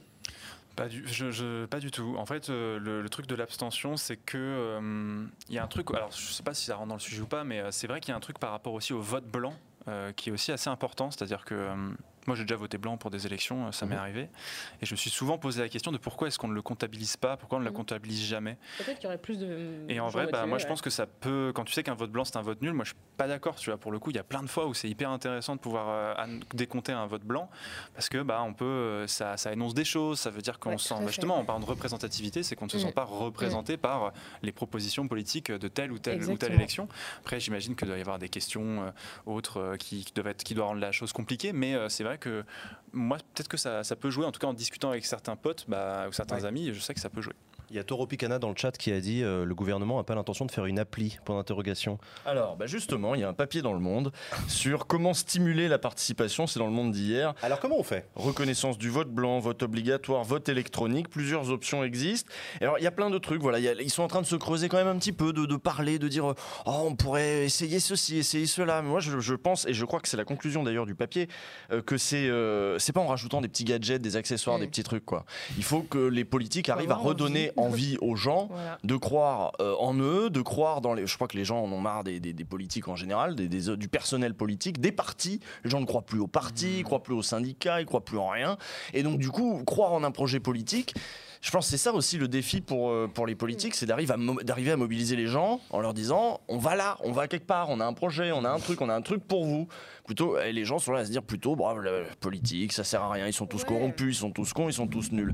Et quand euh, et le, le papier se termine d'ailleurs sur un truc, c'est que ils sont passés euh, au vote euh, électronique en Estonie, voilà, euh, par internet début 2005, et en tout cas ça a eu un effet. L'abstention, euh, en effet, dans un premier temps, c'est euh, un petit peu tassé Ouais. euh, parce que voilà, des jeunes disaient bah, c'est plus simple de voter comme ça. Et puis après, elle a retrouvé son niveau normal parce que Ah, si tu changes pas le, si tu changes pas le jeu politique, si tu changes pas le, moi je pense que c'est ce que je disais sur mon stream l'autre soir. Je crois que il serait peut-être plus intéressant de modifier les règles des partis que de modifier la les modes de scrutin. C'est-à-dire? Qu'on se pose collectivement la question, c'est quoi un parti? Comment ça marche? Qui euh, Est-ce que, par exemple, euh, est-ce que des gens peuvent être réélus trois fois, quatre fois, cinq fois? Comment on, on- on- on- on sélectionne? Comment on trie? Comment on expulse aussi notre personnel politique? Non, non, mais c'est intéressant. Il y a déjà eu des choses qui ont été faites sur le cumul des mandats, Il mais faut ça met qu'on en fait des repense la générations classe pour se mettre en politique, place. les partis et, et l'engagement des citoyens aussi, parce que je rappelle qu'un parti, normalement, un parti, c'est pas juste un endroit dans lequel il y a des, des gens qui sont au-dessus de nous, qui sont des hommes et des femmes politiques qui vont nous gouverner et passer d'un parti à l'autre, comme on l'a vu en plus euh, récemment. Euh, Les partis, c'est censé être des espaces dans lesquels vous, vous pouvez rentrer, faire un peu de politique, même si c'est pas le cœur de votre vie, ce serait bien déprofessionnaliser la, la politique. Je pense que ce serait déjà une bonne chose, Ouais. en tout cas. Et donc pour ça, il faut repenser le parti, il faut repenser le, le, le- le rôle de cette classe politique, de cette classe Toi, toi, dirigeante. Rivenzi, les, les- les- les partis politiques, c'est un truc qui t'attire Euh, T'as déjà hésité à un moment dans ta vie à- Non, mais j'étais euh, en étant là, j'ai donc un parcours universitaire, donc évidemment c'est un creusot euh, très fort euh, quand même de, De politisation. de politisation. Donc moi c'est les premières fois que j'ai été euh, au contact de personnes politisées, etc. Machin. Je suis allé à des meetings politiques plusieurs fois. hein. Je suis allé euh, aux élections présidentielles. J'étais allé à Macron, Mélenchon, Fillon pour me faire, tu vois, un avis politique, tu vois, pour voir. euh, T'étais allé physiquement voir Ouais, leur ouais, ouais, j'étais allé Ah, trois, trois meetings. Bah, en fait, c'était histoire de voir à quoi ça ressemblait, en Ouais, fait, tu vois, euh, euh, voir euh, à quoi ressemblaient ces meetings, euh, qu'est-ce qui s'y passait, qu'est-ce qui s'y disait, tu vois. Et euh, du coup, ce qui fait que je n'ai jamais été, pour le coup, intéressé à être encarté ou Mm. quoi, mais j'ai déjà discuté avec, oui, des gens qui posaient des affiches, qui se sont présentés euh, euh, pour des partis euh, aux législatives notamment.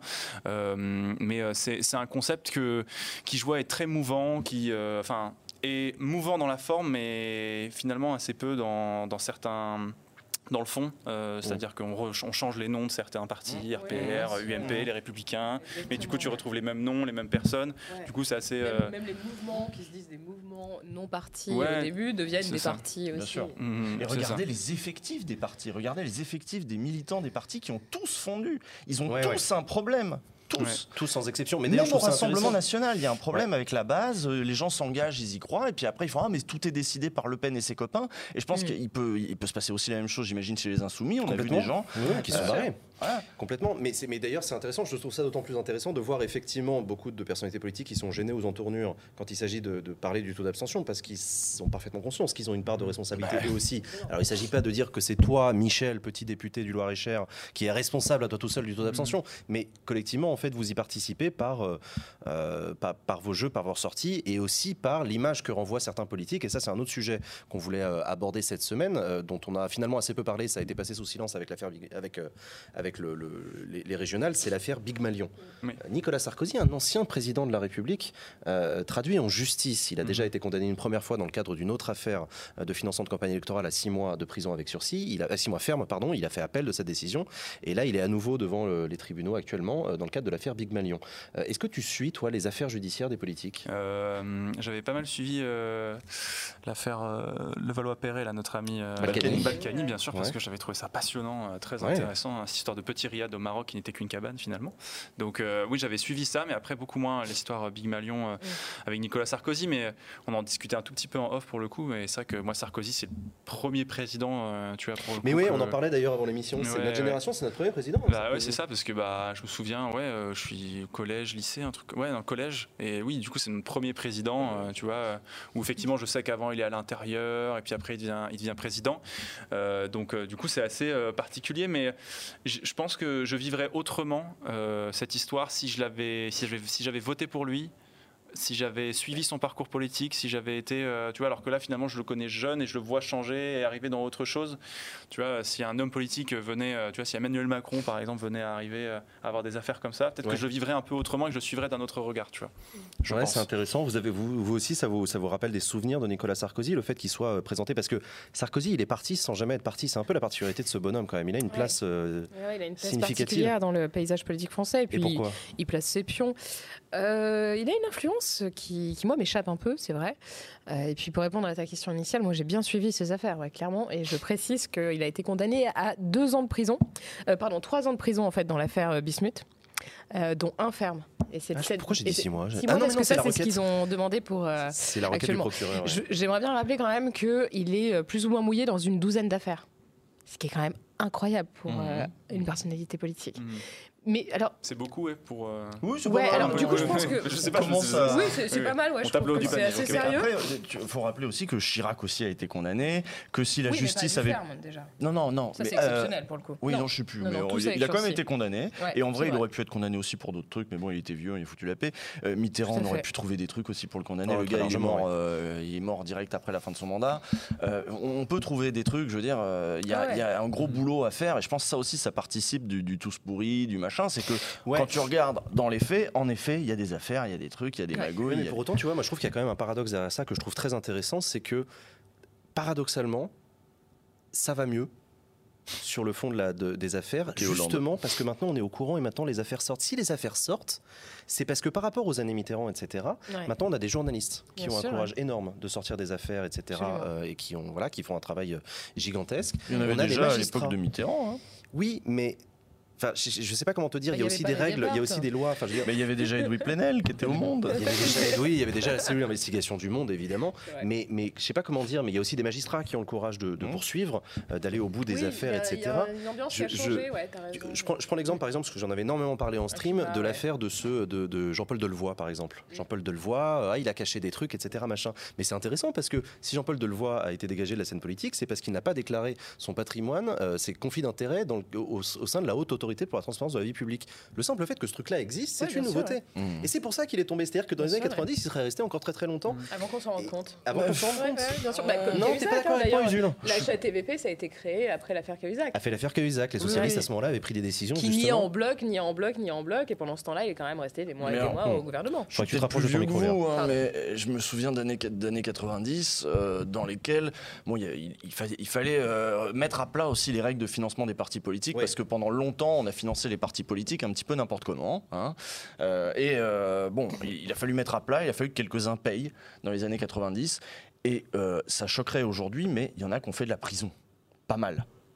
Dans les années 90. Aujourd'hui, qui fait de la prison La Balkany un petit peu? Ouais, peut-être. Ouais, peut-être. Ouais. J'espère que Sarkozy C'était va. pas l'une de ses défenses principales, Balkany, euh, à son procès C'était euh, lui pris pour les autres et du coup. euh, Ah bah toujours. avait- hein. Là, en l'occurrence, il n'y avait pas grand chose, que grand monde d'autre que lui. hein. Oui, mais oui, bah, Balkany- c'est son avocat qui disait en Balkany. mode. euh, Ah oui, mais son c'est. parce avocat qui est l'actuel d'ailleurs, mais euh, garde des sceaux, mais oui. Ah oui, voilà. qui, à Bah, du l'époque, bah, comme tout le monde à l'époque finalement, donc il était pris mais dans un système. Balkany, c'était pas le maillon d'un système plus gros. Balkany, c'était un système à lui tout seul.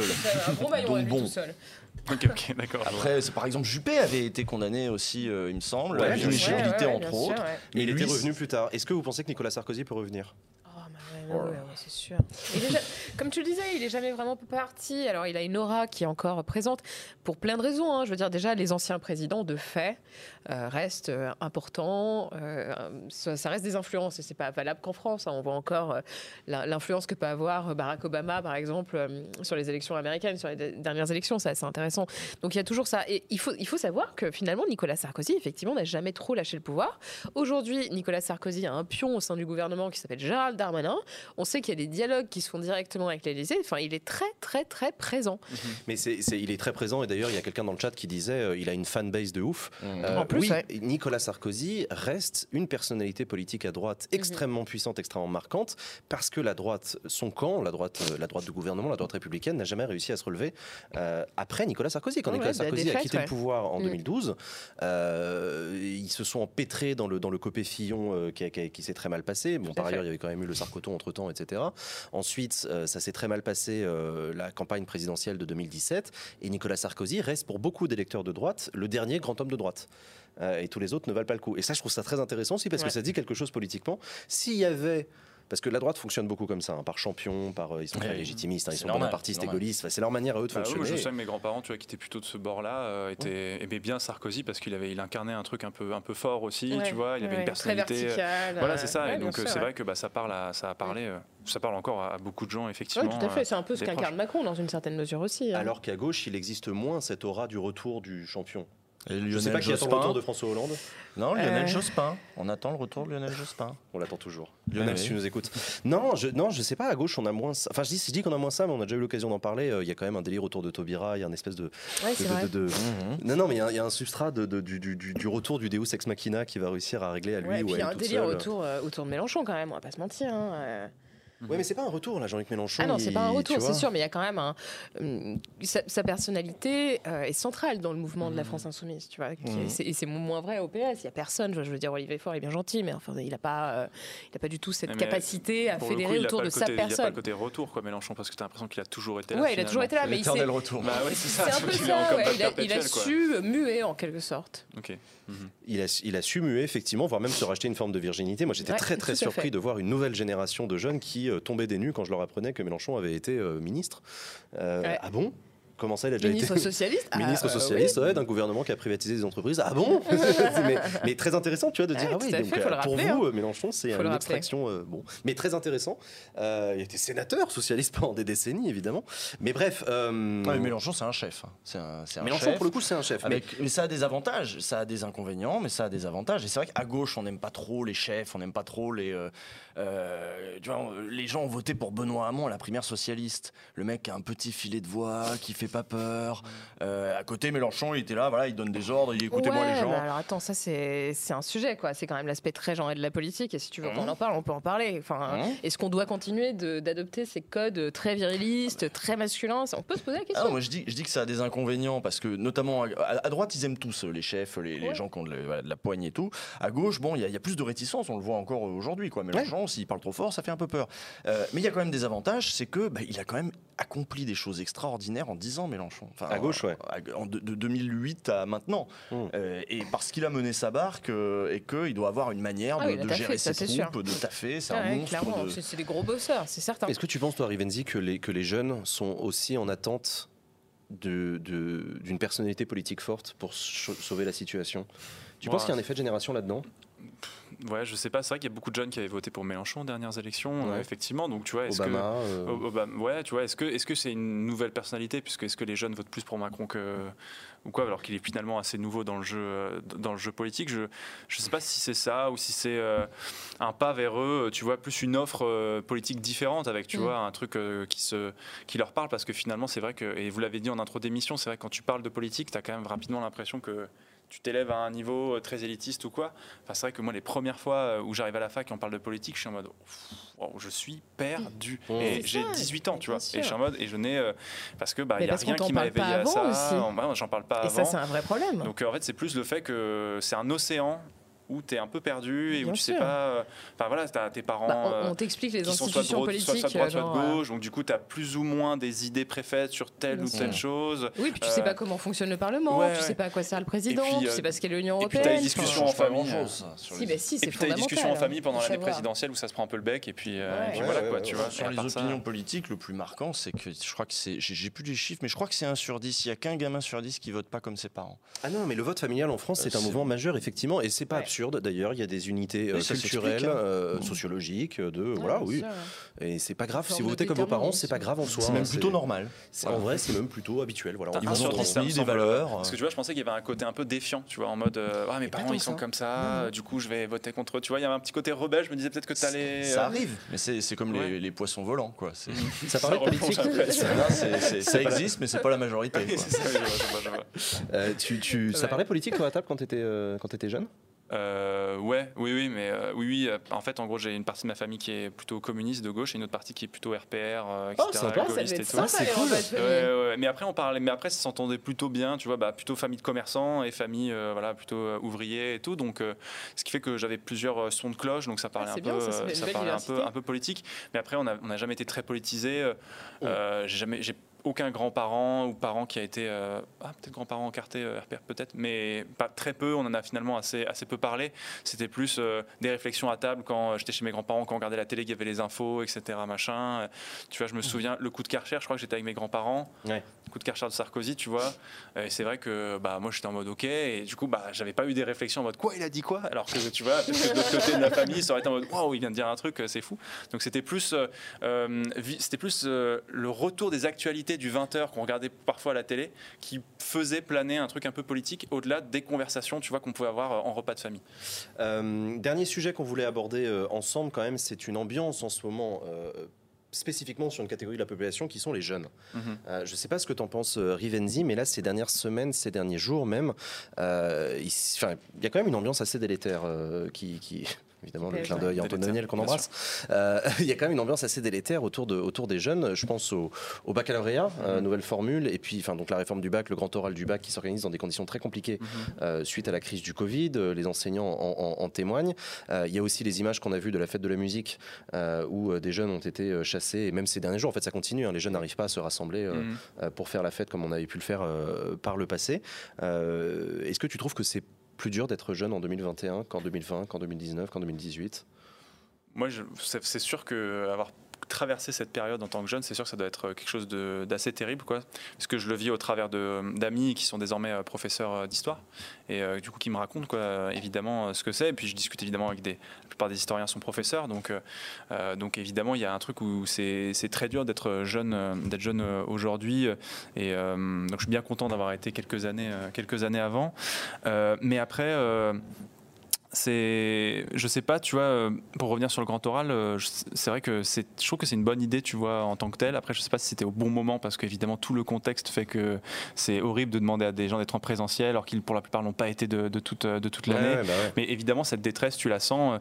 Euh, moi de manière très indirecte sur mes lives parce qu'évidemment il y a beaucoup de jeunes qui regardent qui regardent Twitch et du coup qui te disent oh merci ça fait plaisir dans cette période compliquée etc machin. Mais je pense que je n'ai aucune manière de me rendre compte à quel point c'est difficile à travers, au-delà d'à travers euh, bah, des, témoignages d'amis, euh, parce que je pense qu'il faut, il faut le vivre pour, euh, pour comprendre à quel point c'est dur en ce moment. Quoi. Jules et Léa, vous trouvez, trouvez qu'il y a, je sais pas, il y a un souci avec la jeunesse actuellement? Ouais, fait chier. Ouais, ouais, c'est toujours. Ils cassent les couilles, les arrêtent ouais, ils se plaindre. Ils veulent des transports gratuits, ils veulent de la bouffe. Ils veulent garder leurs mains quand ils vont faire des fêtes. Non, mais c'est ça, ouais. Et leur son. Voilà. Leur son de système. Ils veulent pas se faire détruire leurs enceintes. Non, non, bah oui. Est-ce que les jeunes sont sous-investis politiquement? Parce qu'ils s'abstiennent peut-être, j'en sais rien, je, tente l'explication. Non, bah, ils s'investissent de plein d'autres manières. Alors, pour reprendre la, fête à Redon, là, sur laquelle j'ai fait un peu d'humour noir, mais en vrai, c'est très significatif euh, politiquement. j'ai pas trop compris. Bah, vas-y, tiens, je l'explique à Il y a eu une fête, euh, un genre de technival, un genre de, truc un peu sauvage, je sais plus comment on mm. dit maintenant, free party un petit peu, mm. euh, voilà, qui s'est organisé entre Nantes et Rennes. Les flics, sont, les flics ont débarqué direct. Ça a été une nuit d'affrontement dans le noir avec plus d'un millier de, grenades lacrymo qui ont été jetées. Pendant la fête de la musique? Ouais, ouais, ouais. pendant ce soir, ouais. Ok près d'un millier de lacrymos qui ont été jetés. Euh, voilà, mhm. il y a eu des blessés. Il y a eu des blessés évidemment aussi du côté des, gendarmes, hein, mhm. parce que les autres ont répliqué, ils ont aussi lancé des trucs. Enfin, ça a vraiment, vraiment été une nuit d'affrontement. Il y a un jeune qui a littéralement perdu sa main. D'accord. À cause d'une grenade qu'il a dû ramasser ou je sais pas un truc comme ça ou qui a explosé trop près de sa main. Euh, voilà la fête de la musique. Voilà quand les jeunes veulent après après un an et demi de privation de, de, liberté, de ce qui fait le sel aussi de la jeunesse, c'est ces moments de rencontre où on se lâche, ces moments initiatiques où on va avoir, euh, euh, y compris voilà. Enfin. Bon, mhm. bah, on leur envoie les flics, alors qu'on laisse les gens à Roland Garros jouer les prolongations euh, à la finale. Euh. Mais d'ailleurs, c'était intéressant, effectivement, cet, épisode-là de, la demi-finale de Roland Garros qui a continué pendant qu'au même moment le couvre-feu était, imposé. C'était la demi-finale, ouais. Euh, pendant que le couvre-feu était imposé au même moment en place des, Invalides. Alors pour les non-parisiens, les Invalides, en fait, c'est un quartier dans Paris où il y a des grandes pelouses. et c'est vrai que c'est un. Mais c'est historique, c'est un lieu de rendez-vous des jeunes où on s'assoit en tailleur, on fume des clopes, on boit des mauvaises bières. Enfin, moi, ça a été mes années lycée. C'était voilà, la pelouse des Invalides, c'est très connu des jeunes à Paris. mais, mais c'est vrai que je trouve ça très très intéressant de voir que euh, euh, c'est symbolique. En fait, évidemment, on parle d'une soirée par-ci par-là, mais c'est symbolique et ça vient couronner une période très difficile. Rappelez-vous, on en parlait déjà en janvier dernier, les jeunes qui à ce moment-là faisaient la queue à l'aide alimentaire. C'est aussi, euh, c'est aussi difficile, tu vois. Moi, j'étais à Répu quand ils ont chargé le soir de la fête de la musique et qu'il y avait des gens qui étaient obligés de courir parce qu'il y avait les policiers qui débarquaient et qui les dispersaient. franchement, c'était une sale ambiance, quoi. Enfin, c'était pas symbolique là, c'était mmh. violent, dur. Euh, et ça laisse des mauvais souvenirs. Et c'est euh, c'est pas enfin et, par ailleurs après on a Macron qui invite McFly et Carlito qui invite Justin Bieber et compagnie pour essayer de draguer cette jeunesse mais qui ne parle pas à cette jeunesse et qui ne fait aucune, aucun effort. Je veux dire, on parle du RSA jeune, c'est passé à la trappe. Qu'est-ce qui a été fait pour les jeunes récemment? Il te répondrait qu'il y a le passe culture, qui a. Ouais, euh, super. il te répondrait qu'il y a eu un jeune, une solution. Enfin, tu vois, il te répondrait que des dispositifs sont mis en place oui, euh, bien pour sûr, accompagner mais enfin, euh, Est-ce que ça fonctionne? Est-ce que, est que les jeunes sont moins dans la merde aujourd'hui? Je pense que c'est symboliquement ça fonctionne. Euh, en tout cas, c'est moins spectaculaire, ça c'est certain. Ça c'est absolument certain. c'est quand même très symbolique quand même d'envoyer les flics sur la jeunesse, alors même que là ils font pas de manif là Là, il demande, il- c'était Ouais, pas. ils boivent des je coups, dis, ouais. Ok, ok, euh, ouais, faire. Il y a eu euh, des violences quand même. hein, Faire une free party, Mm. il y, a- il y a quand même un côté un petit peu politique parce que tu crées un espace euh, de, de résistance aussi parce que c'est interdit. Euh, Il y a le côté on brave l'interdit, mais ça c'est normal, ça fait partie de la construction de la, de la jeunesse que de braver quelques interdits. Et là, c'est relativement pas très grave. Ils, ils sont dans un champ, ils dansent. Bon. Ça- va comme brave, comme euh, comme euh, voilà comme audace, ça va. Euh, tu peux faire une petite marge de tolérance quoi. Bah non, non, on leur tape sur la gueule quoi. On est vraiment dans une état, dans une dans une époque assez inquiétante. ouais, si, je faisais le, si, si je faisais le, le- le truc un peu cliché, Rive, et que je te disais, est-ce que tu as un truc que tu aurais envie de dire aux politiques? Un message à leur faire passer. Un message à faire passer, ouais, c'est tellement dur. euh, c'est. oh, je, je me mets dans une situation. je beaucoup sais pas. Non, non, non, t'es pas, Non, pas non, euh, Non, non, non, mais t'es pas obligé. un message obligé à faire passer aux politiques. euh, Non, je, c'est- compliqué. Alors moi, je parle évidemment de, de l'histoire euh, pour ce qui est euh, pour ce qui est de mon cas, parce que c'est un sujet que je connais un petit peu mieux. euh, C'est euh, que c'est dur d'être historien euh, aujourd'hui quand même, parce que moi, l'épisode politique qui m'a le plus marqué, c'est évidemment euh, que le gouvernement reprenne. euh, euh, le, le terme islamo-gauchiste pour parler de chercheurs d'histoire, c'est quand même. oh, euh, j'étais euh, atterré parce que pour être au contact avec eux, pour discuter avec eux, pour avoir écouté leurs cours, j'étais en mode mais waouh, c'est tellement difficile d'utiliser un terme qui pourtant n'a pas vraiment de sens pour des gens qui sont des chercheurs qui. bah, tu vois, mettre des années à essayer de, de créer. euh, Enfin, tu vois, être chercheur, c'est pas essayer de, c'est pas essayer de vouloir euh, mettre en avant ses convictions, c'est euh, mettre parfois de côté ses convictions. C'est d'ailleurs le, le la première chose qu'on fait quand on est dans un cours d'histoire, c'est euh, sachez que évidemment vous êtes à la recherche d'une certaine objectivité. euh, euh, c'est pas les historiens écrivent l'histoire, mais évidemment c'est pas les vainqueurs. Donc il faut faire confiance aussi à ces, à ces gens-là. Il existe aujourd'hui évidemment une histoire, une histoire qui est qui est engagée. C'est plus, on parlera plus de mémoire à ce moment-là. On avait discuté un petit peu, c'est-à-dire que autant les mémoires sont vivaces, la mémoire de l'Algérie, euh, évidemment aujourd'hui encore, mais euh, l'histoire, elle, pour le coup, est une science. Euh, pour le coup, une science euh, qui tend à être de- qui se s'interdisciplinarise. Donc, euh, on va chercher donc des ethnologues, on va chercher aussi, on va aller faire, on va discuter avec des, géo- des géologues aussi. Donc, le but pour l'histoire, c'est évidemment d'être, de, créer un endroit de, dialogue et d'inscrire aussi et d'avancer et de parfois faire aussi parfois le miroir de notre société. Mais euh, l'historien n'a pas envie de faire de la, pas but à aller défendre euh, des opinions ou euh, voilà. Il y a des mémoires pour ça euh, aujourd'hui. Il y a de la place évidemment. On peut faire appel à voilà, c'est la mémoire pied l'historien, noir il est qui a fait pour- beaucoup ouais. parler lors des dernières élections, à la mémoire de l'Algérie encore qui est encore très vive. C'est encore des matériaux qu'on appelle chauds en histoire. Mais voilà, entendre le truc, le terme islamo-gauchiste pour parler des, des universitaires, notamment des universitaires du CNRS, ça faisait un petit peu mal à, à entendre parce qu'on peut se tromper évidemment dans les analyses historiques, on va contredire, mais euh, évidemment, euh, même, les, même dans les mathématiques, on remet en cause certaines choses bien des années euh, plus tard. Newton a été remis en cause par Einstein, on remettra en cause très certainement des historiens aujourd'hui dans quelques années. Mais, euh, mais voilà, donc c'est ça qui m'a fait un petit peu mal, ouais. Mais c'est très intéressant en tout cas. Merci Rive euh, Voilà. de, de- de- de nous Merci avoir parlé de ça. On va enchaîner sur la, sur la séquence suivante, les amis, avant de retrouver notre invité politique qui viendra tout à l'heure. On a un petit quiz à la con euh, Tu qu'on va faire chaque semaine, mais tu restes avec Je nous. reste pour le quiz, Ah, alors de pour tu joues, vas jouer avec nous. C'est parti pour le quiz à la con. Alors, je sais plus si on a un bumper ou si on a. Ouais, incroyable, qu'est-ce qu'il est beau. Euh, Ah, alors, les amis, le jeu est très très simple. Je vais vous poser des questions. Vous allez avoir le choix entre quatre réponses. Vous devez essayer de trouver la bonne réponse. Ça a le mérite d'être clair. Euh, le chat pourra pas jouer encore aujourd'hui. On est encore en train de paramétrer le, le bordel, hein, mais ça, ça arrivera dans les semaines prochaines. Le chat, vous allez jouer avec nous. Euh, on va, ben, écoute, on va commencer avec la toute première question. La première question de ce quiz à la con, si vous êtes prêts en régie, c'est Jean Castex a le même âge que qui? Ah, bah je sais. Ouais, moi aussi. Mais non. Est-ce que c'est Ah oui, mais je crois que j'ai entendu un truc comme ça. Robert Donnet Jr. Ah, je crois qu'en régie, ils sont en train de paniquer, de chercher le bon. euh, Mais ça, c'est c'est bon, c'est la première, ça va, c'est tranquille. Attends, c'était qui Attends, il y avait Robert Le le chat, je Il y a-. J'en profite hein, pendant que. Tout petit souci d'affichage, vous inquiétez pas, la régie, je vous embrasse, il n'y a pas de problème. J'en profite pour dire qu'il y a déjà 11 600 euros sur le Ulule. Incroyable. Merci C'est beaucoup. énorme. Merci beaucoup du fond du cœur à toutes les personnes qui ont donné. Euh, vous êtes plus de 11 600 à regarder euh, ce stream. Si chacun donne 5 balles, on peut financer un an de backseat chaque semaine. Vous vous rendez compte Je vous fais confiance. Allez sur le Ulule, vous avez le lien dans le chat qui va vous être partagé par les modos incessamment sous peu. Euh, du coup, la question c'est bon, elle s'affiche incroyable. Jean Castex Faut peut-être pas, même. qu'on- faut peut-être pas qu'on regarde le chat, nous, Léa. Ah non, non, non, Ah regardez ouais, pas le je chat, pense que ça va donner les infos, je pense. Avis. Euh, Avril Lavigne. J'ai Jean Castex Avril a le même âge que qui? Robert Donnet Jr.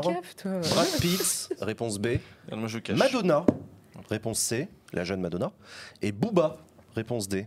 B2O. Moi, j'hésite entre Donner Junior et Brad Pitt, mais il me semble que c'était un acteur américain, effectivement. Ouais. Alors il va falloir que vous me donniez une réponse, les amis. Euh, B. La réponse B, donc je Jean B aussi, à Castex avis. le même âge que Brad Pitt, Bah selon oui, toi. bah oui, bah oui. B aussi. Bah oui. B. B aussi. Eh bien, je vous révèle que la bonne réponse, c'était la réponse A, Robert. Downey Jr. Oh la dingue Je pensais que c'était Jean Brad Pitt. Castex a le même âge que Robert Downey Jr. Il est né en 1965. T'es sûr c'est pas Brad Pitt? Sur Twitter, j'ai vu Brad Non. Pitt, moi, l'autre Brad fois. Pitt Ah a ouais. 57 ans. Brad Pitt est plus vieux que Jean Castex. Ah, c'est peut-être ça. Ah, que- la dingue. Il y avait un piège. Madonna, il est pas aussi beau, mais il est plus vieux. gros, de Jean. Castex, c'était le petit de Brad Pitt, quoi. C'est le, son- ouais, ouais, c'était, petit gars, c'est- quoi, c'était le dans la petit, exactement. euh, il lui Ouais, volait c'est ses, ses bonbons, quoi. Je suis sûr que dans le chat, il y en avait plein qui s'étaient plantés. Oh, la eh ouais, eh ben Ah, voilà. Eh ben on en apprend tous les jours dans ont c'est incroyable. Allez, la deuxième question, c'est parti. Fin 19e siècle, quel sport pouvait-on pratiquer sur la belle pelouse de l'Elysée si on était genre Oh. politicien ou, influ- ou Les- les influenceur galipettes, Les galipettes. et invité à sa garden party La réponse A, c'est pas de sport, juste un concert de métal. De la chasse à cours à l'ancienne. Dans un jardin. Réponse B. Ah, faut un grand. Réponse C, du tennis sur gazon, British style. Et réponse D, du badminton, version chic, petit polo, casquette visière. J'ai envie de croire. Fin en- 19e siècle, J'ai envie de dans croire les pelouses. qu'on- T'es déjà à l'Elysée, toi? Non, jamais. C'est très joli. Comment tu flex C'est- en soirée T'es déjà à l'Elysée, toi Non C'est super. On Ça peut faire des, on peut faire des concerts de métal sur la pelouse. Toi, t'es allé à l'Elysée, Léa pas- On n'a pas demandé à Léa. Euh, une fois, ouais. Voilà. Et toi, Jules, t'es déjà à Mais l'Elysée évidemment que non. J'en sais rien. T'aurais pu être invité. Mais pour Maintenant, les influenceurs, ils ont porte ouverte. hein. Par qui je serais invité à l'Elysée en ce moment, faut une. Euh, Alors, j'ai- la bonne j'ai- réponse. J'ai envie de croire en badminton version chic, petit polo, casquette, visière. Alors, le badminton à la fin du 19e siècle sur les pelouses de l'Elysée. J'ai envie d'y croire. Moi, je dis tennis. Et toi, tu dis tennis sur gazon. Ouais, Ouais. tennis sur gazon. Tennis aussi, sur ouais. gazon. 19ème Très bien. Ouais. Possible. ouais. Eh bien, vous avez tous les trois raisons, puisqu'en fait, les deux sports étaient pratiqués à la fin du Ah, 19e siècle. On faisait incroyable. du petit tennis sur gazon, ainsi que du badminton. D'ailleurs, c'est la reine Victoria qui a lancé dans les années 60 le concept de garden party. Et ça a été repris Ah, mais oui. en France Mais c'est à la fin des années D'où 80. l'idée la garden party de l'Elysée. Euh, absolument. Bah oui. On dit pas euh, la teuf euh, ou le barbecue On à dit garden quoi. party. On remercie la reine Victoria, évidemment, qui nous écoute, euh, qui a inventé ce truc-là. Euh, moi, j'ai jamais été invité à une garden party à l'Élysée. Hein. Je... Oui, mais bah, m'invitez bon, pas, c'est je- bon. ça T'as me- déjà fait vraiment, une ça me garden gonfle. party à l'Elysée Tu aimerais Euh, Je sais que tu veux y aller. tu sais, comme, comme sur les pelouses des Invalides, c'est on se pose Ça en plairait rond beaucoup. et puis on boit des bières, on fume des clopes, quoi. Ouais. Moi, je suis chaud. Euh, allez, la question suivante, les amis. Qu'est-ce que Mountbatten Windsor? Qu'est-ce que Mountbatten Windsor Imagine assis dans la pelouse de l'Elysée, faire creuser pour faire un petit sandar. Je suis trop chaud. Euh, Qu'est-ce que Mountbatten Windsor? Est-ce que c'est le prénom du chien de Margaret II, la souveraine du Danemark? Oh là. Est-ce que c'est le véritable nom de, la f- de famille de la reine d'Angleterre? Hmm. Est-ce que c'est le coiffeur londonien prestigieux qui s'occupe de Boris Johnson? Pardon. Est-ce que c'est le photographe réputé du, pro- du portrait présidentiel de Joe Biden? Aïe, aïe, aïe. C'est la B pour moi. Ouais, Bon, moi aussi, j'aurais dit B. Ouais, Windsor, c'est le nom de la famille royale en ouais Angleterre. mais Ouais, ouais. c'est- C'est c'est ça, un piège. Mais- Eh bien, c'était la bonne réponse. C'est la réponse B, Ah. effectivement. Elle s'est elle s'est mariée à Lord Mountbatten. Donc, Windsor Mountbatten, c'est Ouais, son c'est nom ça. de famille euh, absolument officiel. Qui en gros qui était relancé. Mais en fait, ils ont, ils ont changé le nom euh, au XXe siècle parce que ça sonnait trop allemand. Parce que sinon, c'était les. euh, les gens vont l'avoir dans le chat, mais j'ai un trou. C'était les. Sau- Je Ah. sais pas. C'était un nom allemand. Mais par gros, ailleurs, la famille de euh, Mountbatten, effectivement, était. euh, Les Habsbourg, c'était des Habsbourg Non, Très- c'était pas des Habsbourg, c'était des. Les gens vont l'avoir dans le chat, euh, mais. Saxbourg Ouais, Saxe-Gotha. oui. Saxe-Bourg et Gotha, voilà. Et en fait, ça sonnait trop allemand. C'est vrai que ça sonne un peu allemand. Voilà. hein. Et en fait, au lendemain de la Première Guerre mondiale, il fallait Ouais, peut-être éviter que ça sonne trop allemand. allemand. Donc ils ont changé, euh, ils ont changé le nom. D'ailleurs, si vous n'avez pas fait, je vous invite à foncer et regarder la série The Crown. Tu l'as vu? Non, je n'ai pas encore vu. Eh ben écoute, pour un passionné d'histoire, c'est Oui, un ouais, cours d'histoire très, très contemporaine sur la, la chute de l'Empire britannique, sur euh, la, seconde, la fin de la Seconde Guerre mondiale, Mhm. l'installation, euh, même d'ailleurs d'un point de vue purement politique, etc. C'est une, c'est une petite, euh, un petit bijou de série euh, d'un point de vue politique, j'ai adoré. La question suivante. D'où vient l'image de l'explosion utilisée dans le montage Bayou Pulvar Autun Ah. Très bonne question. que Léo François a fait? Je sais même pas de quoi tu parles. Est-ce que vous voulez qu'on l'affiche? Attends, on va Ouais, l'afficher. Salutations à Léo François, qui s'en est pris plein la gueule. Hop. Le gars, c'est juste, c'est un petit journaliste, euh, machin. Il a fait un petit montage pour rigoler. Mhm. Et je crois que Bayou l'a republié le Ouais, montage parce qu'il l'a rigolo. tweeté, ouais. Et euh, je sais pas si Bayou lui a demandé avant Léo. euh, Je sais pas du tout. En tout cas, l'autre l'a republié. Et puis, du coup, après, bah, l'autre s'est mangé euh, une bonne Merde, journée de je cherche. shitstorm. Je cherche Bayou Explosion, on me propose Macron Explosion, c'est pas du tout bon. Bah, sinon, Explosion. Tu vas le trouver, non? En allant sur Twitter. Les gens disent dans le chat c'est approuvé par Berne. Voilà, je l'ai trouvé. La régie, vous pouvez afficher mon ordinateur. Je me demande si c'est pas un James Bond. une Un petit F11, ouais, un petit F11 des familles. Let's go. Ce sera plus joli. J'arrive pas à voir les propositions, c'est écrit trop petit, je suis Ouais, trop vieux. désolé. Le petit trailer de Tenet. Ah voilà, on parle de cette photo-là. Donc c'est un montage qui a été publié. euh, là, vous voyez donc par la tête de liste Julien Bayou, euh, tête de liste écologiste au second tour pour l'élection euh, euh, régionale, avec euh, à sa droite Audrey Pulvar et à sa gauche Clémentine Autain, qui sera notre invité politique tout à l'heure. Euh, et Julien Bayou, donc il a publié ça. cette photo euh, de la- de l'Union de la gauche qui claque. Et, euh, et ça, a fait, ça a fait beaucoup parler. La question que je vous pose, c'est d'où vient l'image de l'explosion Alors, que je retrouve. De Twitter. Est-ce que ça vient du premier trailer de, du premier trailer de Tenet? Hmm. Réponse A. Mhm. Est-ce que ça vient de C'est pas sorcier sur les incendies? Réponse B. Est-ce que ça vient des Slow-Mo Guys, les youtubeurs? Vous connaissez les Slow-Mo Guys? Non. Tu connais pas les Slow-Mo Guys Non, je connais pas les C'est slow-mo des guys. chaînes YouTube les plus suivies au monde Et ils avec font deux mecs qui que s- des slow-mo sur plein Ouais, de trucs. Ils s'amusent avec des caméras slow-mo à filmer euh, des balles de fusil, des C'est un explosions. truc genre très Ah. satisfaisant à regarder parce que Ouais, c'est du slow-mo. ouais. les mecs sont très sympas. Ok, ok, Ah, je- ok. je t'invite à Très découvrir. bien. Et Euh, est-ce que c'est euh, Rambo? Mais on vous dit pas le combien tiers. Alors j'ai très envie que ce soit Rambo. Ouais, moi aussi. J'ai Donc, très très très envie que ce B. soit Rambo. Moi, j'ai très envie que ce soit C'est pas sorcier.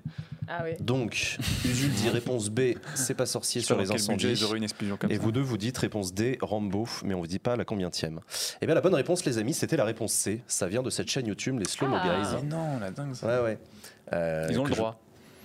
Ah, ils ont absolument certainement pas le droit, mais euh, tu sais, De tu sais ce que c'est. comme ça, comme mec. moi, t'es sur Internet, on récupère les images, on s'en branle. Euh, bisous, un bisou évidemment. Euh, donc voilà, ça venait de là. Très bien. Allez, on continue avec la question Incroyable. suivante, on enchaîne. Euh, complétez cette phrase de Nadine Morano. Oh oui. Ça commence bien. Oh oui. Le vol, je cite, le vol de portable à l'arraché n'existait pas avant. L'invention du portable. Réponse A, que les portables existent. Oui, voilà. Réponse B, la montée en flèche de l'islamo-gauchisme. Oh non. Réponse C, C'est c'est un classique, c'est les Fortnite, Pokémon machin, Call of Duty et compagnie. et réponse D, jeudi dernier. C'est un classique. Bah, Voilà. je dirais A. D'après toi, J'aimerais qu'est-ce tellement qu'elle que a ce soit, bah, ce soit A. J'aimerais tellement que ce soit A. Et c'est la bonne réponse, effectivement. Incroyable. Jules a raison, c'est un classique. Il y avait quand même beaucoup moins de vols de téléphone Putain, j'ai portable avant. Si l'invention des réponse, téléphones je spoil portables. plus avant. Bah, C'est ça, t'essaies que je d'éviter, laisse un c'est peu de mieux. suspense. Ah, T'inquiète, dans On le chat aussi, euh, il y en a plein qui avaient trouvé dans le chat. Le vol de téléphone portable n'existait pas avant les téléphones portables. Il fallait y penser, Mais mais ouais, c'est ouais. pas très très bien. Mais Ça vaut le coup c'est- de le rappeler. C'est comme les Japonais, ils sont japonais. choses C'est- c'est- ah ouais, ouais. Les japonais, ils sont japonais. bah. C'est qui qui avait dit ça Ça, c'était François Langlais. François Ah oui. Langlais, euh, Donc Mélenchon. Très bien. donc, un chroniqueur devant Mélenchon sur un plateau télé. Il avait dit Ouais, mais les Japonais ils sont japonais. Mélenchon l'avait regardé en disant Ah, Ah ouais. bon Ah, on en est là. Les japonais, ils sont japonais. Les Japonais, ils ont la Faut ça, faire redescendre la pression, l'anglais. ça, ça turbine là-haut, l'anglais. hein. Très bien. Parfait. François Langlais, tous les jours. Euh, ok, alors la, la- la question suivante. Corinne Imbert et Bruno Belin sont deux sénateurs voisins dans l'hémicycle, mais ils ont un autre point commun. Lequel? Réponse A. Ils sont frères et sœurs. Réponse B. Ils sont voisins d'enfance. Réponse C. Ils aiment tous les deux le karaoké. Tout le monde aime le karaoké. Et réponse D. Ils se sont rencontrés à la fac. C'est quand même le pire excuse pour crush quelqu'un que de dire euh, on t'aime le karaoké, mais moi aussi j'aime le karaoké, c'est fou, on a tellement de points communs, c'est dingue. Euh, J'aimerais. Alors, ils soient frères et sœurs, bah, Belin, oui, mais il y a beaucoup de gens, je pense, en France qui s'appellent Belin, à mon avis. Bah allez, on va dire frères et sœurs. Moi, je dis voisin d'enfance. Ouais, euh, bon, rencontrer à la fac, bon. Rivenzi, tu dis quoi Rencontrés à la fac? Euh, je dis frères et sœurs aussi. Tu dis frères et sœurs aussi. Ouais. C'est la bonne réponse, les amis. Ah, et Corinne. Imbert et Bruno Belin sont frères et sœurs. Ils sont dans le, mom- ils sont dans le même camp. Ils siègent tous les deux au sein du groupe Les Républicains au. Sénat. Encore des gens qui votent comme leurs parents. Tu vois, on en parlait le vote familial. Bah, C'est ça. T'imagines t'as- L'autonomie. Mon fils est sénateur. Ouais, mais moi j'en ai deux au Sénat. deux enfants J'en au ai Sénat. deux. Super. Euh, ok, la question suivante, ce sera la dernière. Il existe un lien particulier entre Michel Rocard et Lionel Jospin? Oh là, Ah, ouh. ils sont voisins d'enfance. Lequel est-il? Alors celle-là, si je J'aime l'ai le pas. karaoké. Ils aiment le karaoké aussi. Réponse A, ça va s'afficher bientôt. Ils ont grandi dans la même ville. Mhm. Réponse B, ils ont un cousin en commun. Donc, ils sont cousins? Non, c'est pas forcément. Pas forcément. Pas de second degré, je sais pas. Un cousin en commun. Forcément. Non, parce que si c'est par euh, du côté de la mère versus du côté du père, euh, Mm, t'es- ouais, t'as une alliance chelou. Hein. Truc Faut par remonter alliance, loin quoi, pour. quoi. euh, Non, mais si, remarque, ça aurait du sens, si. parce que ça veut dire qu'il y a un grand-parent commun. Ouais, du coup, tu viens un cousin éloigné, quoi, tu vois. Ouais, bon, Ouais. On demandera ensuite, à- Pierre-Jean Chalençon, il nous dira. Ouais. Euh, donc Michel, euh, Rocard et Lionel Jospin, euh, réponse C, ils sont fans de basket, tous les deux. Oh, ça me semble ça, difficile. c'est possible. Ou ouais. réponse D, Ouais. ils ont été scouts ensemble. Ah, je dirais C parce que je crois qu'il est fan de basket, Jospin. Il n'a pas été président de club ou un truc comme ça à une époque. Jospin? Je crois qu'il avait un truc avec un club. euh, Je sais qu'il fait du vélo sur l'île de Ré. Non, Jospin, il est full basket. Ouais, ouais, il est. Full il est- basket, il est il était dans son équipe universitaire, il est super grand. D'accord, Ouais, ok, ok, Il est super grand. Bah oui, grand Jospin. Bah, un mètre combien? Attends, je vais regarder. Je sais pas, mais je crois qu'il est grand. hein. Non, je sais. Avec, tu rajoutes Euh, les cheveux J'avoue, on a, on a Ouais, des vidéos de lui en train de dunker, on a des petits. euh, Ah, putain, Ah, moi j'ai bon, une ça. photo en tête de En Jospin. fait, il lui Ah, manquait juste ça. il Donc, contre, j'ai plus de mal à voir Rocard faire du basket. Moi, je dis, bah, moi, je dirais le basket, ouais. Quel est le lien seul particulier qui qui existe entre Michel Roquin et Lionel Jospin? Est-ce qu'ils ont grandi dans la même ville? Est-ce qu'ils ont un cousin en commun? Est-ce qu'ils sont fans de basket ou est-ce qu'ils ont été scouts ensemble? Moi, je dis scout. 1m81. C'est pas non plus Bah, c'est plus grand que moi. Et Oui. quelle taille tu fais, toi Pas beaucoup. Voilà, tu, regardes, tu le regardes comme ça, Jospin. Moins que Jospin. Euh, Donc votre réponse les amis Ouais, basket. Euh, Basket. scout. Donc réponse C, ils ont été fans de basket. Toi tu dis Scout. Réponse D, ils ont été scouts ensemble. Et c'est Léa qui a la bonne réponse, ils ont Oh, été putain. scouts ensemble. Ah. Si c'est pas mignon ça Scout d'Europe. Alors je sais pas, j'ai pas la réponse à ça. Est-ce qu'ils ont Ah. été euh, scouts unitaires de France, scouts de France, scouts d'Europe Euh, vrai qu'il y a plein de trucs euh, sur les hein. mouvements scouts, c'est Ouais. vachement intéressant. C'est hein. super intéressant le Ah scoutisme, historiquement d'ailleurs, comme mouvement d'éducation populaire. Des scouts laïcs, des scouts cathos, des scouts anarchistes, des scouts. euh, Ah bah ça, tiens, il y a même une, euh, très le intéressant. Scout Wiki. Scoutopédia, l'encyclopédie scout. Alors, Alors, c'était quoi son petit nom à Lionel Jospin? Voyons voir. Chevreuil agile Chouette maline Alors, euh, Hibou futé hamster érudit. Hamster érudit Je l'ai déjà lu ça en plus. Ah non, c'était Rocard qui s'appelait hamster érudit. Mais en fait, je crois que j'avais lu l'info. Euh, Langue agile. euh, Langue agile. Ouais. Mais c'est pas vrai. Jospin C'est hyper euh, prédestiné dégoûte. quand même en vrai quand il pense. Langue agile. germe. C'est- Éclaireur unioniste de France. Ils étaient chez les unionistes, d'accord. J'avais Langue jamais entendu que Les je- éclaireurs, c'est laïque. hein. Je, je- Ah. je savais que Rocard c'était le scoutisme et, et- et l'autre le basket, mais alors. Et hamster érudit, je l'avais déjà entendu. Langue agile, pas du tout. Là, je c'est tellement précis, langue agile, c'est parce que quand le mec devient politique derrière, tu te dis, Ah, euh, c'est spécifique. Hein. Bon, quoi qu'il en hamster soit- Quoi qu'il en soit, les amis, on arrive à la fin de cette première partie de l'émission. On va remercier chaleureusement Rivenzi d'avoir accepté. Je suis très heureux que tu sois venu, Rivenzi. Merci beaucoup de t'être livré un peu sur ton rapport à la politique. Ouais, merci beaucoup, j'espère que j'ai pas dit trop de bêtises. euh, Absolument pas. trouvé. Moi, Merci, mon euh, verdict, c'est pour l'instant pas facho. Arrête, putain. Euh, non, et puis merci, euh, merci aussi d'avoir été le premier invité de cette émission. Je sais que c'était d'autant plus. Bah, euh, merci beaucoup, je trouve ça cool que tu fasses ça euh, pour le coup vraiment à titre de voilà moi j'ai les premières élections euh, présidentielles vraiment que j'ai suivies j'ai suivi sur Acropolis euh, donc euh, Ah, la grande époque donc d'Acropolis. euh, voilà donc je trouvais ça cool que voilà tu essaies de mettre ça en avant et je trouve ça chouette que tu essaies aussi de voilà, de passer par ce système là donc merci beaucoup de m'avoir invité pour cette première Merci à toi, il y a plein de cœurs dans le chat pour toi. On va marquer une page de pause, les amis, rapidement. On se retrouve ensuite avec notre invité politique de la semaine. Cette semaine, nous avons le plaisir de recevoir Clémentine Autain, euh, qui fait partie du coup de la liste de Julien Bayot pour le second tour de l'élection régionale en Ile-de-France. On a plein de questions à lui poser. C'est parti pour la pause à toutes. Salut à toutes et à tous, de retour sur le plateau de Backseat avec vous les amis, toujours très content de vous accueillir dans votre talk show d'actualité politique sur Twitch. C'est le premier numéro ce soir, je suis très heureux, j'ai l'impression que ça vous plaît et ça c'est vraiment super. Euh, j'ai aussi l'impression que ça vous plaît puisqu'on est déjà à bientôt 14 000 euros euh, réunis sur le, euh, le financement participatif, la page Ulule. Merci beaucoup à toutes les personnes qui ont donné pour financer cette émission, pour financer ce projet euh, d'une émission politique pour les jeunes à l'occasion de l'élection présidentielle. Ça fait super plaisir. On est dans la deuxième partie de l'émission et chaque semaine avec Usul et Léa, on souhaite recevoir une personnalité politique de premier plan, euh, quelqu'un qui va, qui va venir répondre à nos questions, à notre, à notre manière d'aborder l'actualité politique. Et cette semaine, en première invitée, nous avons l'immense plaisir de recevoir Clémentine Autain. Bonjour Clémentine Autain qui prend place autour du plateau de Backseat. Soyez la bienvenue, merci encore moi une qui fois. suis ravie en fait. Merci d'avoir accepté notre invitation, Clémentine Autain. Vous étiez la tête de liste de la liste La France Insoumise au premier tour de l'élection régionale en Ile-de-France Mhm. et vous avez euh, fusionné euh, les listes avec vos camarades euh, écologistes et socialistes Mhm. derrière euh, Julien Bayot. Et là d'ailleurs, vous revenez d'un meeting. Exactement. Juste avant, vous avez quitté le meeting pour venir nous rejoindre. Exactement, on Comment était avec passé ce meeting Audrey Pulvar et, et Julien Bayou. Dernier meeting de, de campagne. Campagne d'entre deux tours, où l'enjeu c'est la mobilisation notamment de, celles et ceux qui ne sont pas allés voter dimanche dernier et qui pourtant peuvent partager nos convictions d'en finir avec cette droite régionale qui est quand même très réactionnaire, très libérale sur le plan économique et qui marche dans les pas de, de l'extrême droite et puis qui a envie d'un changement social, écologique, mais qui peut-être dimanche dernier était... Bah, on en parlait dans la première partie de l'émission de ce taux d'abstention. Je me, je me doute que pour les personnalités politiques comme vous, vous avez fait campagne régionale, vous pensez régional régionale depuis plusieurs semaines, depuis plusieurs mois. De longs mois.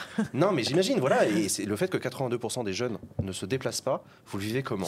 Bah, D'abord, en fait, c'est pas spécifique euh, à cette élection-là, hein, parce que ça fait 20 ans qu'on a d'élection en élection des, une abstention qui est record. Donc à chaque fois, on bat des records, mmh. de record en record. Donc c'est structurel maintenant, c'est structurel mmh. et la pente est tout à fait euh, terrifiante. C'est pas en une élection qu'on va réussir à remonter euh, la pente. Ma position, qui est qui est la position de ma famille politique, c'est que je crois que si on n'a pas une nouvelle république, c'est-à-dire à un, moment donné un coup de tonnerre où on dit bon ça va pas du tout, système institutionnel il vous plaît pas, la politique euh, telle qu'elle va ne va pas, euh, les médias il faut euh, avoir aussi un travail pour pour pour les refondre, il faut changer la justice, il faut changer la démocratie dans l'entreprise, voilà une espèce de, de, grand chambardement. Je, ne vois pas comment on peut renouer un lien de confiance entre les jeunes et les moins jeunes, et la politique, et puis euh, les institutions. Et puis après, il y a aussi euh, la gauche parce que ce qui bah, m'intéresse aussi, c'est nous, euh, c'est-à-dire euh, la, déception, qui n'est pas non plus complètement nouvelle, mais qui s'est accélérée avec euh, l'ère Hollande, où le mot gauche lui-même, je vois chez les jeunes générations, c'est que ça parle peu. Et il n'y a pas, c'est pas une promesse en soi, c'est-à-dire que le mot gauche n'ouvre pas un sésame, on se dit, tiens, on voit ce que ça va, ce que ça va être. Donc il y a tout un travail pour re-remplir le mot. Euh, et, et, que ça corresponde à des aspirations chez les jeunes. Alors les jeunes, c'est pas tous les jeunes, c'est pas la même chose. On dit les jeunes, mais les jeunes, ils pensent pas tous la même chose. Non, Il y en a qui sont euh, très séduits par euh, l'extrême droite, d'autres qui sont dans les manifs climat ou, ou dans, dans, des jeunesses engagées diversement du côté de la solidarité. Bon, c'est fait pas les mêmes, c'est pas tout à fait la même chose. C'est intéressant que vous parliez de, de, l'ère François Hollande et, de, et, de, et du mot gauche, parce que pour le coup, la France insoumise et c'est les scores du premier tour des régionales n'est plus une force centrale à gauche c'est même plutôt redevenu le Parti socialiste qui s'en sort assez bien, bah, quand même dans ces régions. Euh. C'est plus compliqué que ça. Bah, dites-nous alors comment vous le voyez. Ah bah, d'abord, nous, on est un mouvement euh, très récent, donc euh, c'est plus facile entre guillemets à la présidentielle que sur des scrutins qui sont des scrutins avec des sortants, scrutins de liste, qui correspondent aussi à des implantations plus anciennes. Moi, la liste que j'ai conduite était avec euh, la France insoumise et le Parti communiste français, mhm. qui a une implantation, une implantation historique pour le en coup, Ile-de-France, avec beaucoup de maires qui m'ont soutenu, qui se sont engagés. pourquoi ça n'a pas si bien marché que ça alors? Bah, Ça a plutôt pas trop mal marché, parce que la dernière fois on a fait 6,5 et cette fois-ci on a fait plus de 10. Donc moi j'estime qu'on a, on a progressé dans un moment qui n'est pas un moment facile pour nous tous euh, et qu'on était dans un mouchoir de proche avec, euh, avec la liste de Julien et la liste de d'Audrey. Donc ça a plutôt, c'est là où ça a plutôt fonctionné. Mais après, pour euh, avoir cette implantation, c'est quelque chose, euh, c'est quelque chose d'assez long. Et le Parti socialiste euh, semble plus fort aussi parce qu'il a beaucoup de sortants. Mais quand on regarde ses scores, je suis désolée, mais en Ile-de-France, le, Parti socialiste faisait 25% la dernière fois. En 2015. en 2015, c'est pas, c'est pas si vieux. et là, il a 11. Donc c'est une chute qui en réalité est, est, assez vertigineuse pour ce parti qui était au centre de la gauche. Et moi, je crois plus à la centralité aujourd'hui, d'ailleurs, d'aucun. Et c'est la dispute en ce moment entre nous. Est elle est aussi, pour ça aussi, bien sûr, sur le leadership, bien sûr. Le leadership qui était euh, évident, le PS, le PS était devant tout le monde, et puis euh, il fallait ajouter un petit peu de communistes, un petit peu d'écolos, et puis on avait une gauche euh, qui, qui, tenait debout. Et maintenant, c'est rebelote avec les écolos qui sont devant et qui du coup. Pas vraiment. Je pense que ça, bah, dépend des élections. La présidentielle, c'est plutôt nous. Aux élections européennes, ça a été les Verts. Voilà, il n'y a pas de. Justement, je pense que là, on est dans un moment de refondation où les rapports de force à l'intérieur de la gauche ne sont absolument pas joués. Et c'est une des raisons des disputes qui sont pas que des affaires d'ego, qui sont pas que c'est quelque chose de, profond qui se joue dans, ce travail de refondation nécessaire. Qu'est-ce que vous en pensez, Jules et Léa, du coup, de cet enjeu de refondation de la gauche euh, que l'on voit, notamment en Ile-de-France? C'est pour ça que ça nous fait plaisir de vous avoir comme mm. invité, mais qu'on mm. voit aussi partout en France. Oui, bah oui, oui, Non, mais il y, a plein de choses en effet à réinventer, y compris, je parlais tout à l'heure du rôle des partis, euh, mm. et euh, on a parlé aussi, donc j'ai discuté avec certains de vos camarades, parler d'associer aussi le secteur militant, associatif, un petit peu plus largement pour constituer une coalition qui dépasse le seul cadre mmh, des mmh. appareils qui se mettraient un petit peu d'accord entre eux, mais qui permettrait d'associer aussi un peu différemment tous ces gens qui sont prêts à s'engager, mais qui ont beaucoup plus de réticence à voter, à croire à un mmh, programme politique, à un élu, à, voilà. Et euh, du coup, euh, le problème, c'est que là, il y a une candidature qui est lancée, quoi. Il y a Jean-Luc qui s'est lancé. Euh, pour la présidentielle. Pour la présidentielle, mais c'est la grosse échéance, c'est cette grosse échéance. Aussi, hein, parce qu'en fait, il y a une primaire euh, à Europe, Écologie, Les Verts, donc ils sont aussi déjà lancés. Et puis chez les socialistes, il y a aussi les candidats qui sont déjà lancés. Donc, euh, donc en fait, c'est trop tard déjà. tout est un peu déjà lancé. Là, c'est trop tard, c'est fini. Il n'y aura pas d'union de la gauche en 2022. De ce que vous nous dites, de ce que j'entends, c'est ça. Euh, d'abord, il faudrait, il faudrait partir du, contenu. C'est-à-dire, est-ce qu'il euh, y a la possibilité que tout le monde s'entende voilà, sur, Autant sur la régionale? C'est l'élection, c'est dimanche. Ah mais moi, je suis quand même très, très, très heureuse qu'on ait réussi ce, rassemblement. Mais, mais, mais on l'a fait sur la base de contenu. Alors, c'est plus facile au régional à l'échelon national. Euh, peut-être aussi avec des personnalités, euh, euh, j'ai envie de dire, plus, plus nouvelles. En tout cas, nous, on n'avait pas d'histoire en commun. le fait que ce soit Audrey Pulvar qui représente de Parti socialiste, mais qui n'est pas du Parti socialiste. Bon, bref, je pense qu'on a eu une alchimie qui a permis d'avoir quelque chose d'assez solide. Mais à l'échelle nationale, il y a encore des débats qui sont des débats de fond. Euh, c'est pas quand Anne Hidalgo, euh, par exemple, euh, dit que ses partenaires potentiels ont des ambiguïtés avec la République, c'est pas tout clairement. oui, des Verts aussi. En l'occurrence, c'était sur Europe Écologie et Verts. Mais mmh. ce que je veux dire, c'est que ça donne aussi une, une, voilà, une tonalité, une ambiance quand euh, on n'est pas d'accord sur euh, la réforme des retraites. On l'a combattu ensemble à l'Assemblée nationale, hein. toute la gauche hein, avec les socialistes. Moi, j'étais dans le groupe de travail pour euh, être avec les socialistes, pour imaginer un projet alternatif. Bon, ça a accouché de pas grand-chose, parce qu'en fait, la base d'accord n'est pas suffisamment grande. Or, si on ne peut pas s'entendre sur la réforme des retraites, sur la réforme de l'assurance chômage, vous voyez, sur des grandes choses, sur le rapport à l'Union européenne, sur le nucléaire, bon, c'est pas des petits sujets. Sur la sixième République, tout le monde n'est pas d'accord pour une nouvelle mhm. République. Donc, ce que, je veux pas dire, moi, je suis vous connaissez dans ma famille politique plutôt celle qui cherche à, rassembler vraiment. Je ne euh, je suis pas la seule, hein, c'est pas ça que je veux dire, mais euh, je suis plutôt connue pour euh, en tout cas faire des efforts de ce côté-là. Mais il y a un moment donné, il faut qu'il y ait des bases de contenu. Mmh. et si, si, ce contenu mmh. n'existe pas, on peut pas être sur un moins 10 ans et quelque chose qui n'aurait mmh. n'aurait pas d'allure. D'ailleurs, quand on regarde les sondages, on se rend compte que les électorats sont fâchés. C'est pas c'est pas seulement les partis ou les personnalités. Si vous mettez Anne Hidalgo candidate de toute la gauche, elle fait deux ou trois points de plus. Si vous mettez Jean-Luc Mélenchon candidat de toute la gauche, il fait quelques points de plus. C'est lui qui fait le plus de points, c'est clair, mais il, ne ramasse pas hmm. la mise. Donc c'est bien qu'il y a deux électorats qui malheureusement, je dis malheureusement d'une certaine manière, sont aujourd'hui euh, euh, assez fâchés. Voilà, ceux mais qui. Pourtant, euh, vous arrivez à vous unir. en Ile-de-France, c'est entre les deux tours. Dans le dans le dans les Hauts-de-France, c'était même avant le premier tour. Léa, est-ce que tu penses que là, on a, le formant de quelque chose Mais justement, est-ce que Léa, tu vois ça comment toi? Alors, je suis d'accord, je suis d'accord avec vous, Clémentine, dans le sens où effectivement, on n'est pas du tout sur la même, le même type d'élection. C'est-à-dire que ce qu'on expérimente aujourd'hui pour l'élection régionale n'est pas du tout ce qu'on peut expérimenter pour une présidentielle pour un tas de raisons que vous venez d'évoquer, que ce soit en, enfin, en termes de personnalité, que ce soit aussi sur les sujets. Euh, mais moi, j'étais très intéressée de voir. Vous avez eu très très peu de temps pour vous mettre d'accord sur un programme commun mmh. sur le second tour. J'imagine que vous aviez quand même réfléchi en amont sur l'éventualité euh, d'une alliance, en imaginant mmh. que ça pouvait être euh, envisageable. comment ça s'est passé concrètement les négociations? Enfin, sans rentrer vraiment dans les détails, mais je mmh. vois typiquement que une mesure phare du programme d'Audrey Pulvar que beaucoup de personnes euh, appréciaient, c'était la gratuité des transports en commun. Là, on voit finalement dans votre, euh, dans votre je, je présente le programme pour celles et ceux qui ne l'ont pas vu, euh, ici consultable aussi sur Internet, on voit que finalement cette mesure qui pouvait pourtant nous sembler être quelque chose sur laquelle la France insoumise et les Verts auraient pu aussi se mettre d'accord. Enfin, tout le monde est d'accord pour des transports en commun. non, ce n'est pas le cas. Vous avez prévu finalement la gratuité des transports pour les bénéficiaires des minima sociaux, les moins de 18 ans et les 18-25 ans étudiants. Et ben voilà, vous avez oui, mais, ce qu'on appelle un compromis. Oui, mais pourquoi Julien Bayou. Justement, je, je, sais ce qu'est un compromis, mais je voulais savoir précisément comment Julien, Bayou, Julien Bayou euh, je ne suis pas sa porte-parole, mais Julien Bayou, au premier tour, euh, euh, n'avait pas de, de, de mesures spécialement de, gratuité. Hein, il n'était mhm. pas sur cet horizon. Nous, moi, je portais la gratuité pour les moins de 25 ans, pour tous les bénéficiaires des minima sociaux, et au cours de la mandature pour les personnes retraitées sous condition de ressources. Finalement, on n'est pas très loin du compromis. Et, et, et Audrey Pulvar était pour la gratuité totale. Voilà, le, débat, euh, je dirais que là, c'est ce que je disais aussi, et Julien le disait, c'est qu'on ne on, peut pas lever l'impôt, donc on n'a pas un budget qui est extensible à l'infini, et on a un enjeu qui est le développement des transports en commun, notamment pour tous ceux qui habitent en banlieue, en grande couronne. Le premier problème, euh, malheureusement, c'est n'est pas d'abord l'argent, même si ça peut être, je dis pas que c'est pas un problème pour plein de gens, hein, mais ce que je veux dire, c'est que euh, euh, quand on habite Paris, mhm. intramuros, on a envie de la gratuité. Quand on est en première couronne, on aimerait bien que les, transports marchent, et quand on est en grande couronne, ah bah, on aimerait bien qu'il y ait des transports. Voilà. Donc il faut trouver un projet qui permette de satisfaire l'ensemble. Moi, je suis vraiment pour l'horizon de gratuité. Ma, famille politique l'a toujours défendu depuis très longtemps. Mais là, il fallait qu'on trouve un, équilibre. Donc, moi, j'estime que ce à quoi on arrive, mhm. c'est un, bon compromis. C'est-à-dire que c'est quelque chose qui fait avancer la gratuité. Euh, on est, sur une mesure qui finalement était une mesure que vous aviez un peu imaginée déjà dans votre programme initial, si j'entends bien. C'est finalement assez proche de votre programme initial. Il y a de la gratuité, mais il n'y a pas toute la gratuité. c'est un compromis. et, je pense que c'est positif. Vous, avez dû euh, lâcher sur quoi? Eh ben, moi, j'avoue que nous, on n'a pas tellement lâché, en fait. Euh, on n'a pas eu à lâcher. lâché.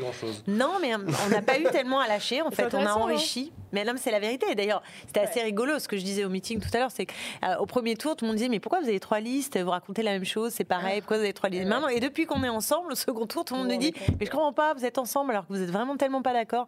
Donc, il faudrait s'entendre, quoi. On est trop d'accord ou pas assez d'accord. En, vrai, en vrai, je trouve aussi que chemin faisant dans la campagne, alors que nous, nous avons des formations politiques différentes, mhm. des profils différents, des sensibilités différentes, euh, au, au, fur et à mesure des débats, y compris plein de débats qu'on a eu dans des secteurs, puisqu'on a fait des débats pour l'économie sociale et solidaire, à la Chambre mhm. de commerce et d'industrie. Enfin, on a fait plein de débats en fait. Et au fur et à mesure, on s'est dit, bah, c'est vrai que ce qu'on raconte finalement, euh, ça, converge. C'est-à-dire qu'on avait des mots communs, des, propositions euh, communes. Et après, on a enrichi. Par exemple, il n'y avait pas dans, le, programme de Julien Bayou la gratuité des cantines pour euh, mhm. les lycéens des quatre premières tranches du quotient familial. Et voilà, ça a été intégré. Donc c'est ce que j'estime être enrichi. Euh, Est-ce que vous trouvez que c'est une expérience qui vous permet de ressortir euh, euh, encore plus, comment dire, enthousiaste à l'idée de, de, composer avec d'autres forces politiques de gauche. Non, mais il n'y a pas d'issue sinon, hein, y compris la présidentielle. Croyez pas que c'est amusant de se dire il va y avoir 25 candidats à gauche. J'ironise, mais, c'est forcément pas une bonne nouvelle. Bien que, je rappelle que euh, quand Mitterrand a gagné, qui est quand même il n'y a pas eu 50 fois hein, où la gauche a été au pouvoir, euh, c'est la fois où il y avait euh, marché en face. Hein. En 74, il était candidat seul et là, il a perdu. Donc il ne faut pas non plus se raconter que l'unité dès le premier tour, est le sésame pour gagner une élection présidentielle. J'insiste là-dessus parce que c'est pas le problème, c'est la faiblesse de la gauche. C'est d'abord sa faiblesse. Justement, bah, justement, c'est aussi parce qu'il y a une faiblesse de la gauche, parce qu'il y a une offensive idéologique, un glissement à droite de mm. tous les repères mm. de tout le monde. Euh, moi, je, voudrais revenir sur cette interview de Valérie Pécresse dans le Figaro, la présidente sortante de la région Île-de-France. Voilà, je me suis fait un plaisir de, lire. On voit que son élément de langage, d'ailleurs, c'est de parler euh, à propos de votre, votre alliance de gauche extrême. Hein. Euh, elle dit pas extrême gauche, elle dit gauche extrême. Elle le martèle plusieurs fois dans, l'interview. Et euh, alors euh, là, attention, c'est parti. Monsieur Hamon, Madame Autain et plusieurs colistiers ont manifesté en 2019 avec le CCIF, mhm. association dissoute depuis pour son rôle dans l'assassinat de Samuel Paty. On va même plus loin, aller voter RN ou même voter LREM, c'est faire élire cette gauche extrême. Donc en gros, même voter. LREM, finalement, c'est voter pour ceux qui ont tué Samuel Paty. Enfin voilà, on, est dans oui, oui, ça, ça, en ce moment, ça y va hein, depuis le, le début de la semaine. Comment euh, on gère cette euh, violence-là? Comment on ressente Comment on arrive à reparler sérieusement quand là les, débats euh, je, suis, désolée, nous n'avons pas, on n'a pas, pourtant on a essayé. Ça fait des semaines, hein. mm. parce qu'en fait à aucun moment on a réussi à avoir vraiment un débat de fond avec Valérie Pécresse. D'ailleurs, elle n'est venue dans aucun des débats dans lesquels je, dont je vous parlais tout à l'heure, hein, les débats qu'on a eus sur chaque secteur. Elle a envoyé des vice-présidents. Elle est entrée en campagne très tard et au fond, elle ne veut pas qu'on parle de son bilan. D'ailleurs, je comprends parce que le bilan n'est pas flatteur. Elle a par exemple divisé par deux et demi euh, le budget euh, logement en Ile-de-France. Qui le sait d'ailleurs? Personne ne le sait. 750 000 demandes de, logement en Ile-de-France et Valérie Pécresse divise par deux et demi le budget logement. C'est pas rien quand même. Hein. Elle a baissé considérablement les dotations par habitant dans tous les départements à l'exception d'un. Je vous le donne en mille on fait le quiz, c'est moi qui vais faire le quiz, je fais le quiz là. Le quiz à la con, bah c'est les Hauts-de-Seine, qui est le seul département où la dotation a été euh, augmentée, alors que c'est un département euh, assez riche, qui a un bas de laine d'un demi-million d'euros, quand même, on aurait peut-être pu faire autrement. Donc on n'a pas réussi. Bon, je, prends, je pourrais passer la soirée sur les exemples euh, du bilan de Valérie Pécresse, mais c'est quand même assez. je, ne vous ai pas entendu l'attaquer sur le. Ou, alors peut-être que ça m'a échappé, hein, sur le fameux meeting de Brive-la-Gaillarde. Bien sûr qu'on l'a fait. Si, vous l'avez fait bah, Je l'ai fait dans mon meeting d'ailleurs. D'ailleurs.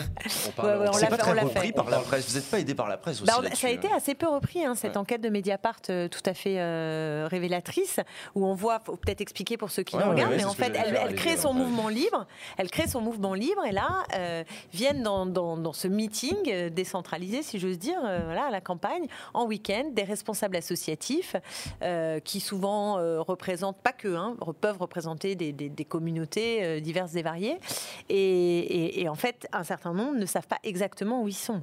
Mais par contre, euh, quelques temps plus tard, ils voient leurs subventions euh, augmenter. Donc c'est vraiment euh, une utilisation. Ah ouais, mais dans, dans- dans le plus abject, quand même, le plus abject, hein, vraiment le plus abje- abject. Donc bref, alors je- j'étais partie sur euh, Valérie Pécresse, et du coup, comme elle ne veut pas ce débat, elle fait un peu comme ce que fait Trump. Euh, D'abord, elle invente des faits alternatifs, hein, parce qu'elle elle, elle raconte une autre histoire sur euh, à la fois sa gestion, son bilan, euh, ce qu'elle veut pour la région par rapport à ce qu'elle fait hein, et ce qui a été fait. Elle raconte une histoire aux franciliennes et aux franciliens et elle affuble euh, de noms infernaux. C'est-à-dire que ça disqualifie quand on dit extrême gauche, ce qui d'ailleurs est terrible parce que ça existe l'extrême gauche dans notre pays. C'est une Ah, mais là, c'est gauche hein. extrême, là. Ouais, dans le Figaro. d'accord. Mais là, ça existe dans ce pays. Et d'ailleurs, il y avait une candidate à la régionale, Nathalie Arthaud, Mhm. qui mérite le respect. Et moi, je la respecte. Mais nous, nous avons fait une alliance qui n'est pas une alliance d'extrême gauche. Donc, elle utilise ce terme exprès pour effrayer. Après, on a eu droit, évidemment, à islamo-gauchistes, Mhm. indigénistes, décroissants, euh, adeptes de la désobéissance civile, les mensonges, avec moi, Bayou. bien sûr, et mon fameux meeting euh, où j'ai Il a- Tariq Ramadan qui n'a jamais existé. Je n'ai jamais rencontré de ma vie Tariq Ramadan, quand même que tout le monde le sache. Jamais de ma vie, absolument. Et j'ai même retiré ma signature d'un appel en 2005 euh, parce qu'il y avait Tariq Ramadan et, et cette tribune est toujours publique hein, dans a- laquelle il y a beaucoup de gens j'explique dans le chat qui se plaignent parce que vous parlez beaucoup et parce Ah bon, parce Ah, qu'ils et trouvent parce qu'il n'y a qu'il pas faut- assez de non non non Ah, bah, non, mais je vous en prie c'est pas contre vous mais parce plus. qu'il se trouve que je reprends pas assez la main donc c'est pour moi c'est Ah, pas mais pour vous. reprenez la main, Euh, mais non, non, absolument. En mais gros, ils disent qu'il n'est pas en train de bosser, quoi. Oui, c'est ça que je laisse ils parlent, ils parlent, ils parlent et on n'a pas leurs questions, c'est ça Non, non, non, non, non, si, si, c'est ça. Non, mais ils écoutent et, je, suis d'accord, effectivement, il y a un manque de reprise. Il n'y a aucun souci, les amis, vous inquiétez pas. Euh, non, mais ce qui m'intéresse, c'est que justement, depuis tout à l'heure, on est en train de parler d'une élection régionale et en fait, on est déjà en train de faire du règlement de compte entre vous et la présidente sortante euh, euh, Valérie Pécresse. euh, Valérie Pécresse. Est-ce que ça participe pas aussi du taux d'abstention? Euh, bah, c'est elle là qui. je- on- on- c'est- C'est Usul m'interroge sur la, la façon dont elle m'attaque. Je suis obligée de répondre, donc euh, moi Non, je veux bien parler moi, que de la climat, région. euh, Voilà, c'est Voilà, vrai que c'est les- le climat Mais qui le pèse climat- et qui fait que d'ailleurs on n'arrive pas à parler euh, du, du contenu et des projets. Qu'on a du mal à parler du fond. D'ailleurs, vous avez Ouais. été, enfin, je sais pas si vous avez été empêché de parler du fond, mais il y a aussi des attaques qui sont venues, je trouve, de manière assez surprenante de la part de Jean-Paul Huchon. Ah bah voilà. Jean-paul Huchon, ancien président de la région. Non, mais du coup, j'en remets une pièce dans Ah la bah machine. oui, alors moi je sais plus quoi faire là. oui, c'est vrai. Pourquoi est-ce que Jean-Paul Huchon s'en prend à vous Jean. en disant que, qu'il votera sans problème contre, pour la droite? Qu'est-ce Bah, que c'est que cette gauche Manuel déboussolée Valls aussi. Hein. Ouais, Oui, Manuel oui. Valls, pour le coup, je Mais m'y bon, je attendais. dirais on a l'habitude. Oui, c'est un peu ce que j'allais dire. Manuel Valls, bon, d'accord, je l'avais mis dans une case, cohérent. Il est mais parti loin, très très Mais très loin. Qu'est-ce que c'est Qu'est-ce que pourquoi Mais pareil, en fait, hein, je pense qu'à un moment donné, il y a des digues qui, qui sautent. On parlait de refondation et de recomposition. Je pense qu'il y a des choses qui, qui s'éclaircissent. Et c'est vrai que c'est assourdissant parce que, euh, bon, alors évidemment, il a plus de boussole à gauche. hein, je veux dire, euh, il, il appelle même pas à voter pour Laurent Saint-Martin en marche. Ce que font souvent les socialistes qui suivent hein, Laurent Saint-Martin. Là, ça y est, c'est direct euh, Valérie Pécresse.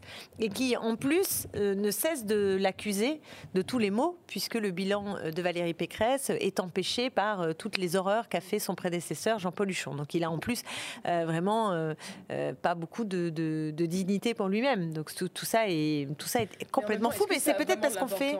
Je veux dire Jean-Paul Huchon après tout. Bah, c'est quand même l'ancien président de la région. comme- oui, bien sûr, mais typiquement le chat, qu'est-ce que vous en pensez? Jean-Paul Huchon Oui, voilà, Jean-Paul Huchon. Qui, qui c'est Les gens Qui- savent pas c'est, ouais, forcément qui c'est. Non, mais c'est vrai qu'il y a des gens où C'est c'est vrai que ouais, Carole Delga, j'aimerais bien savoir aussi ce qu'elle ferait. Euh, On voit que. La Carole Delga n'a pas voulu s'allier, euh, même pas avec voilà. euh, Europe Écologie Alors, qu'est-ce qu'est-ce qui se passe? Elle est là, la frontière entre ces, ces gauches irréconciliables. Elle existe vraiment? Il a C'est raison, aussi une Valls? question de personnalité. Non, Valls, c'est. Je crois que le chat, ils ont réglé pour Huchon, hein, c'est PTDR, t'es qui. Pas de souci. Valls, Valls, Valls, vous voyez ou pas Non, Valls s'identifie, je suppose. Pas encore. euh, Non, mais du coup, la question, attendre la question quelques Il est intéressante. La question encore. est intéressante, encore une fois, sur ces deux gauches irréconciliables. La question de l'Occitanie. La question de l'Occitanie, la, question même plus globalement, est-ce qu'il y a une frontière infranchissable Non, alors c'est Manuel Valls qui avait théorisé euh, les fameuses mm. deux gauches irréconciliables. Moi, j'estime que c'est Manuel Valls et la gauche qui sont euh, irréconciliables. Ça, ça me paraît désormais absolument clair. Euh, donc après, à l'intérieur de la gauche, il y a toujours différentes familles politiques. On a fini d'ailleurs par parler des gauches, puis on a la, question écolo qui s'estime un peu en dehors de la gauche, tout en étant quand même inscrite dans l'histoire de la gauche. Tout ça est quand même un peu compliqué. mais ce qu'on cherche, c'est un nouveau tout euh, dans lequel il pourrait y avoir différentes sensibilités, euh, toujours des, mhm. traditions, des histoires, des apports, mais euh, une perspective quand même commune. Et, c'est ça qu'on essaie de bâtir. Et, mhm. c'est pour ça qu'en Ile-de-France, ça donne de l'espoir. Et c'est d'ailleurs pourquoi je, je, pense que d'ici à dimanche, quelque chose peut un peu se réveiller. C'est-à-dire que l'image de cette union qui n'est pas factice, qui repose sur du solide, qui a l'air sincère parce qu'elle l'est, etc., je me dis, ça peut peut-être réveiller quelque chose, un, un premier pas. Je ne dis pas qu'on est au bout du chemin, mais il faut bien qu'on commence par quelque chose. Donc on est dans ce travail de refondation. Moi, je crois que la clé, c'est l'articulation entre le social et l'écologie. C'est ça qui va nous faire inventer la gauche du 21e siècle, c'est absolument clair. Et, euh, et, puis des termes pour raconter les choses qui sont forcément pas ceux d'hier. Des questions qui n'ont pas intéressé nos prédécesseurs, j'en prends juste une, mais pendant longtemps, la gauche, elle s'intéressait euh, au partage des richesses. C'est-à-dire, euh, mhm. on crée des richesses, puis la question, c'est comment on les répartit. Et alors, c'est plus le cas aujourd'hui? Ben non, parce que la question maintenant, c'est aussi qu'est-ce qu'on produit comme richesse? Et qui en décide? Et qu'est-ce que la richesse? Et ça, ce n'était pas des questions qu'on se posait euh, euh, dans la gauche d'avant. mais ça percute tout. Est-ce que c'est la question climatique aussi qui vient rebattre les cartes Bien sûr, elle a à voir. Elle a à voir. Donc, euh, et, donc, pour moi, la grande question du 21e siècle, c'est quels sont nos besoins véritables? Et c'est peut-être là-dessus qu'il y a un clivage à gauche. Et je pense que ceux qui nous regardent sont sensibles à ça. Parce qu'on est harcelé en permanence pour acheter le nouveau machin, pour, pour avoir envie d'eux, pour être... Et il y a un truc qui suffoque comme ça, dans lequel on est pris et qui euh, euh, bousille la planète, mais aussi a un problème avec nos propres désirs. C'est-à-dire qu'on finit par perdre le fil de nos propres désirs et de nos propres besoins. Qui se perd, Exactement. Et donc retrouver de, de, euh, de la, de l'autonomie, de la liberté véritable dans nos désirs, ça, c'est, ça c'est quelque chose qui, qui percute en fait le modèle capitaliste et productiviste. C'est ça. Donc ça, ça, se joue un peu là. Le projet du 21e siècle pour la gauche. Est-ce que vous pensez que des jeunes qui se sont abstenus de voter dimanche dernier vont retourner aux unes dimanche prochain en bah, Ile-de-France. Est-ce que vous pensez que cette union de la gauche peut créer euh, l'espoir euh Je le souhaite, j'ai l'optimisme de la volonté, j'en sais rien, c'est à eux qu'il faut demander. Est-ce que vous... non, mais tiens, oui, tiens, d'ailleurs, c'est une, C'est à eux qu'il faut poser la question. Est-ce que parmi les gens qui se sont abstenus de voter dimanche dernier, il y en a parmi vous qui se disent qu'ils vont aller voter dimanche prochain? Et, je, ne parle qu'aux abstentionnistes, hein, ceux qui ont déjà voté dimanche dernier, je me doute que vous avez plutôt des chances de retourner dimanche prochain. Euh, pour les autres, ça m'intéresse un peu de savoir s'il se passe un truc dans votre région qui justifie. J'aurais dû... ça, je dis rien, mais Pécresse, elle a dit qu'elle arrêtait la politique si elle perdait. Hein. c'est un bel argument pour aller voter. c'est un bon argument pour aller voter. Euh, c'est vrai, si vous êtes au gouvernement, enfin au gouvernement de la région Île-de-France, si vous gouvernez l'exécutif de la, de la région Île-de-France demain, Comment vous imaginez euh, vos, premières, vos premières actions? Est-ce que vous imaginez que vous allez tomber face à, un dossier en quelque sorte très très difficile à reprendre?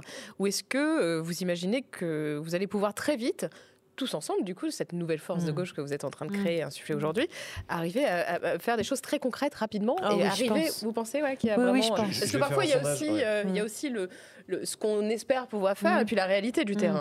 Non, mais... Avant que vous répondiez, je vais faire un sondage dans le chat parce que là, je voulais demander à la volée. Du coup, je suis en train de me faire allumer la gueule par mes modérateurs. Je vous embrasse, hein, les amis, évidemment. Donc, je vous fais un sondage dans le chat. Vous répondez à la question et pendant ce temps-là, allez-y, euh, vous répondez à la question. Qui va voter, n'a pas voté au premier Ouais, c'est ça. Ça, c'est la question. Je, je veux faire un sondage, je veux que vous me disiez. Donc, allez-y. Par contre, répondez-vous à la question de, Léa. Oui, de ce qu'on peut faire immédiatement euh, pour, transformer. Oui, oui, si, on peut faire. Euh, la région a, des moyens. Alors, il y a beaucoup qui est pris par les transports, des, des budgets impondérables, lycées impondérable, mais il y a quand même beaucoup de mesures immédiates qu'on peut prendre. Mhm. La gratuité dans les cantines, c'est immédiat, c'est mhm. septembre, et euh, voilà, ça concerne. Gratuité dans les transports, pareil. Euh, on, va euh, à la fois avoir des mesures d'urgence de ce type, hein, donc qui vont se voir immédiatement. Mhm. Mais, mais je dirais que le plus intéressant et le plus le plus profond, c'est euh, le changement qu'on veut faire, la bifurcation sociale et écologique qu'on veut enclencher en Ile-de-France. C'est-à-dire qu'on veut être justement cette première région qui prend à bras le corps cette question et qui essaye de penser son modèle de développement. Je prends un exemple, mhm. mais c'est sur un temps plus long. Hein. On a une région Ile-de-France où il y a des villes dortoirs d'un côté, en gros, et des centres d'affaires de l'autre. Ça, c'est pas possible comme modèle de développement. Donc, il faut qu'on ait notre schéma directeur qui existe, qui est un document qui s'appelle le SDRIF, et que grâce à ce, schéma qui nous permet de piloter l'avenir de la région, eh bien, qu'on arrive à rééquilibrer les territoires, pour que chacun, euh, en proximité, puisse avoir des emplois, des services publics, des espaces culturels et sportifs, mhm. etc. Et non pas, comme c'est aujourd'hui, le besoin en permanence euh, de euh, faire un grand déménagement à l'intérieur de l'île de France. Ça, ça c'est un vrai projet. Ça, ça va parler aux gens, le SDRIF c'est le projet, c'est notre projet pour l'Île-de-France. Ah, c'est notre projet, c'est entendu. Euh, le SDRIF, non, ça parle pas, mais j'explique ce que c'est. C'est le schéma directeur. Ça m'intéresse parce qu'une des raisons pour lesquelles les personnes s'abstiennent quand on leur demande pourquoi ils s'abstiennent, c'est qu'il y a beaucoup de gens qui parlent de leur méconnaissance du rôle des collectivités bah, locales que la sont région, la région. c'est hyper opaque. La région et le conseil départemental, c'est vrai que ça parle pas à tout le monde, c'est difficile. Il se trouve que c'est mon boulot, moi, d'essayer d'expliquer, mais moi, je suis pas dans la politique, à votre différence. Est-ce que vous aussi, vous, vous, rencontrez des électeurs quand vous faites du porte-à-porte, etc., qui vous renvoient cette image de méconnaissance totale de ce à quoi vous servez? Absolument. Euh, surtout la région, qui est très lointaine, et on a l'impression que ça n'a rien à voir avec notre quotidien. Il faut dire la vérité. Et Valérie Pécresse, comme les deux autres candidats de droite, hein, les trois droites, euh, ne nous aident pas, puisqu'ils n'ont parlé que d'une chose dans cette campagne, c'est de la sécurité. Or, la sécurité n'est pas une compétence de la région. Et donc, transport, lycée, aménagement du territoire, activité économique, tourisme, tout ça, on n'en a pas parlé. Et ça, pour moi, c'est un vrai problème démocratique. C'est-à-dire que si vous avez des gens qui sont aux manettes et qui vous parlent d'autre chose que ce dont il est question pour l'élection, ça ne peut pas aider à mobiliser les électeurs. Il y a un risque que ce soit également euh, la même chose en 2022 Vous pensez que le débat politique euh, va se jouer à l'élection présidentielle sur des sujets euh, vraiment importants Oui, parce que pour compléter, euh, mettons que vous preniez la région, on a vu aussi des maires écolos prendre de grandes villes. Moi, j'habite à mm. Lyon, par exemple. Mm. Euh, on voit aussitôt toute la presse conservatrice se jeter sur eux, sur la moindre petite phrase, sur le moindre. Il y a, je sais plus quel journal a, titré maire écolo. Je crois que c'était Marianne. Maire écolos, pourquoi sont-ils tous nuls? Voilà, vous allez avoir devant vous une, presse déchaînée si vous prenez la moindre région. Ah, vu qu'elle est déjà déchaînée, on est, on est, on est mûr là. Ouais, ouais, ouais et un écosystème médiatique derrière qui donne beaucoup d'écho à, en effet, ces thématiques euh, identitaires, euh, ces thématiques réactionnaires. Euh, mm. Comment on impose un débat dans ce, bah, ce contexte-là? Vous avez parlé tout à l'heure des médias. Mm. comment on mène une bataille là-dessus aussi? bah, D'abord, on a une grosse, grosse, grosse bataille en ce moment. On est dans une tempête idéologique énormissime. Mm. Enfin, faut se rendre compte de ce qui se passe, quoi. Les idées de l'extrême droite, maintenant, c'est tapis rouge partout. Euh, ils ont leur ronde serviette euh, dans un nombre toujours plus grand de médias et, le focus, tout est inversé. C'est-à-dire on pèse et on sous-pèse euh, les mots de Jean-Luc Mélenchon ou d'autres chez nous ou chez les écolos. Et par contre, on ne voit rien du rouleau compresseur aujourd'hui qui est celui de l'extrême droite et qui est le vrai danger, mmh. la vraie menace pour la République en particulier. Donc ça, c'est, enfin voilà, on, on, est devant un problème qui est un problème de masse. moi, je ne crois pas qu'on va résoudre cette question-là en montrant passe blanche, en s'excusant, mmh. Moi, je ne crois pas à ça. Je pense qu'il y a une confrontation. Fait les, insoumis toute la journée. Euh, sur, euh, non, sur Twitter, il y avait un hashtag. Euh, comment c'était le hashtag? Je ennemi je suis un ennemi de la République, je sais pas quoi. Bah, c'est ironique. oui, oui, mais justement, en montrant pas de blanche, justement, en disant ah ben moi je suis professeur, j'ai deux enfants, je paye mes impôts, je suis un ennemi de la République.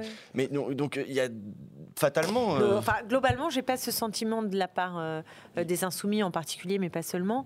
Euh, j'ai l'impression qu'on mène quand même la confrontation. Globalement, je ne sais pas cette, cette journée tous ces, ces, tweets, mais globalement, on mène cette confrontation-là, et je pense qu'il faut la mener. C'est-à-dire qu'on ne va pas s'en sortir euh, uniquement en faisant dos rond en attendant que ça se passe. Je, ne crois pas ça. Mmh. Je, pense qu'il faut y aller. Euh, et, euh, parce qu'à chaque fois, sinon, c'est faire reculer pour faire reculer. Y aller contre l'extrême droite et dire parler de la fascisation, de l'extrême droitisation. Bien sûr. Ça, ça, peut être un ciment aussi d'une gauche. Il faut dire la vérité, on est dans une société qui est préfasciste. Mmh. C'est ça la réalité de notre pays. Donc, il va falloir qu'on se réveille, et en particulier la jeunesse. Euh, qui, enfin, la jeunesse, c'est encore une fois pas tous les jeunes, mais je pense qu'il y a une grande partie de la jeunesse qui est pas du tout sur ses coordonnées, euh, qui rêve d'un autre monde. Alors, je sais qu'il y a un pessimisme euh, très grand hein, chez les jeunes à l'égard de la politique, à l'égard de l'avenir. Donc, c'est à nous aussi d'être capable de rouvrir l'espoir, mais on va pas le faire tout seul, et ça se passera, passera par cette confrontation. Et pour revenir à l'élection régionale, c'est vrai que là, on sent une espèce d'ambiance un peu comme on avait en 80 avec les chars soviétique qui allait, qui allait arriver. Hein, Alors pour place de la Concorde, mais pour ceux qui n'ont pas la ref et qui n'étaient pas nés, effectivement, c'était la peur qui était utilisée par la droite et la presse de droite à l'époque face au risque de l'élection de François Mitterrand, le, le socialo-communiste. Et voilà, il y avait un risque que les chars soviétiques arrivent place de l'Étoile à Paris. On en rigole, mais à l'époque, il y avait vraiment des gens qui ont eu peur de ça. Mmh, mmh. Et, pas que ça, hein, les riches vont partir, évidemment. Les qui, sont, ont essayé de partir, bon, ils sont revenus au bout d'un moment. Ils ont Alors, on, a, on, a même l'histoire oublie, mais Mitterrand était, était parlé de capitalisme. Mmh. Celui qui ne combat pas le capitalisme n'a pas sa place au Parti, euh, parti Socialiste. Bon, là, c'est vraiment, je vous parle d'un temps que les moins de 20 ans euh, ne peuvent pas connaître. Mais c'est juste pour dire que le projet était très radical. Euh, il était d'ailleurs insufflé par les, mobilisations de 68. Hein. Il n'y a pas 81 s'il n'y a pas le grand mouvement social des années 68. C'est ça qui donne le souffle à la victoire de 80. Est-ce qu'on a pourquoi, pourquoi est-ce qu'on en fait appel à Mitterrand quand il s'agit de parler des grands moments de la gauche? C'est le dernier grand souvenir de l'Union de la gauche, c'était 81 bah, en, Jospin, ça fait rêver personne à cause des privatisations, Hollande à cause des compromissions. Ouais, enfin non, mais il y a à dire aussi sur Mitterrand. Enfin, je ne suis pas en train de dire. Là, je parle de la victoire de Mitterrand, euh, d'un programme qui, entre 81 et 83, a quand même euh, apporté, des, oui, apporté des, des, des, conquêtes hein, euh, fortes. Et puis après, il y a eu cette fameuse parenthèse qui ne s'est jamais refermée, hein, la parenthèse libérale. Et là, c'est une autre histoire. Voilà. Jospin, ça, ça n'incarne pas exactement le même niveau de rupture que ce qu'avait été 80. C'est pour ça qu'on en fait euh, voilà. Mais je suis pas pour faire des références, hein, sinon c'est 36. Je préfère prendre 1789.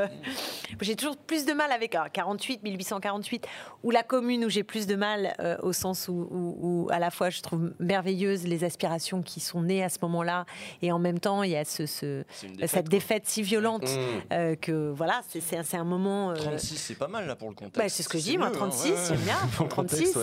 Mais, c'est intéressant. Mais il n'y a pas de modèle. Il faut pas croire. Moi, je, je, je, je suis pour qu'on tire les fils de l'histoire, mais qu'on en tire aussi des leçons. Donc, je n'ai pas un modèle que je veux reproduire. On va faire autrement, euh, y compris dans les relations euh, dont parlait Usul entre le mouvement social et le politique. On a des choses à inventer, des liens à trouver. Là, pour le coup, plus comme en 36. Hein. c'est ça, qui, a, qui a porté. voilà, quelque chose qui a, qui a porté. Et je ressens plus euh, aussi parce que les années 30, malheureusement, c'est le parfum. Enfin, c'est le parfum du moment. C'est ça qu'on mmh. ressent. On sent qu'il y, a une violence, y compris, mais délirante, hein, une violence dans le débat public qui, qui, donne pas très envie de, s'en mêler. Bah, enfin, je veux dire, les, jeunes qui regardent ça, ça casse la tête. Euh, pas sur ce plateau, euh, pas sur ce plateau, j'espère pas. En tout cas, on arrive déjà à la fin de cette interview, Clémentine Autain. Donc, je rappelle que vous êtes candidate sur la liste de, de François Bayrou, euh, de François, oh putain, de Julien Bayou. Eh, je, suis désolé, je suis claqué. de Julien Bayou. Donc, Et qui l'a fait Celle-là, c'est Anne Hidalgo. Je crois que c'est Hidalgo qui a fait la même. Hidalgo qui a fait cette erreur-là. Alors vous, on vous pardonne. Anne Hidalgo, c'était plus étrange. C'est un peu gênant. Non, non. Donc Julien Bayou, donc candidat. Tout à fait, Julien Bayou de la gauche, euh, face à qui se, place donc je, Valérie Pécresse, présidente sortante Les Républicains, et par ailleurs arrivée en tête au premier tour, ainsi que euh, Laurent Saint-Martin. Un bel espoir de changement à la clé dimanche. La République en marche. Non, mais je dis ça pour que les gens qui habitent en Ile-de-France sachent de qui on est en train de parler. Merci beaucoup Clémentine Merci de l'invitation. D'avoir accepté Avec grand plaisir. Je vais vous laisser repartir du plateau. Nous, on Bien va conclure rapidement cette émission. Très bien, je vous écoute. Merci beaucoup. Merci, merci. merci beaucoup. Euh, merci, merci les gars. Bon, on va conclure cette émission tranquillement. J'espère que ça vous a mhm. plu pour cette première. Oui, c'est chouette. Ça vous a plu? C'est cool. J'étais un peu stressé.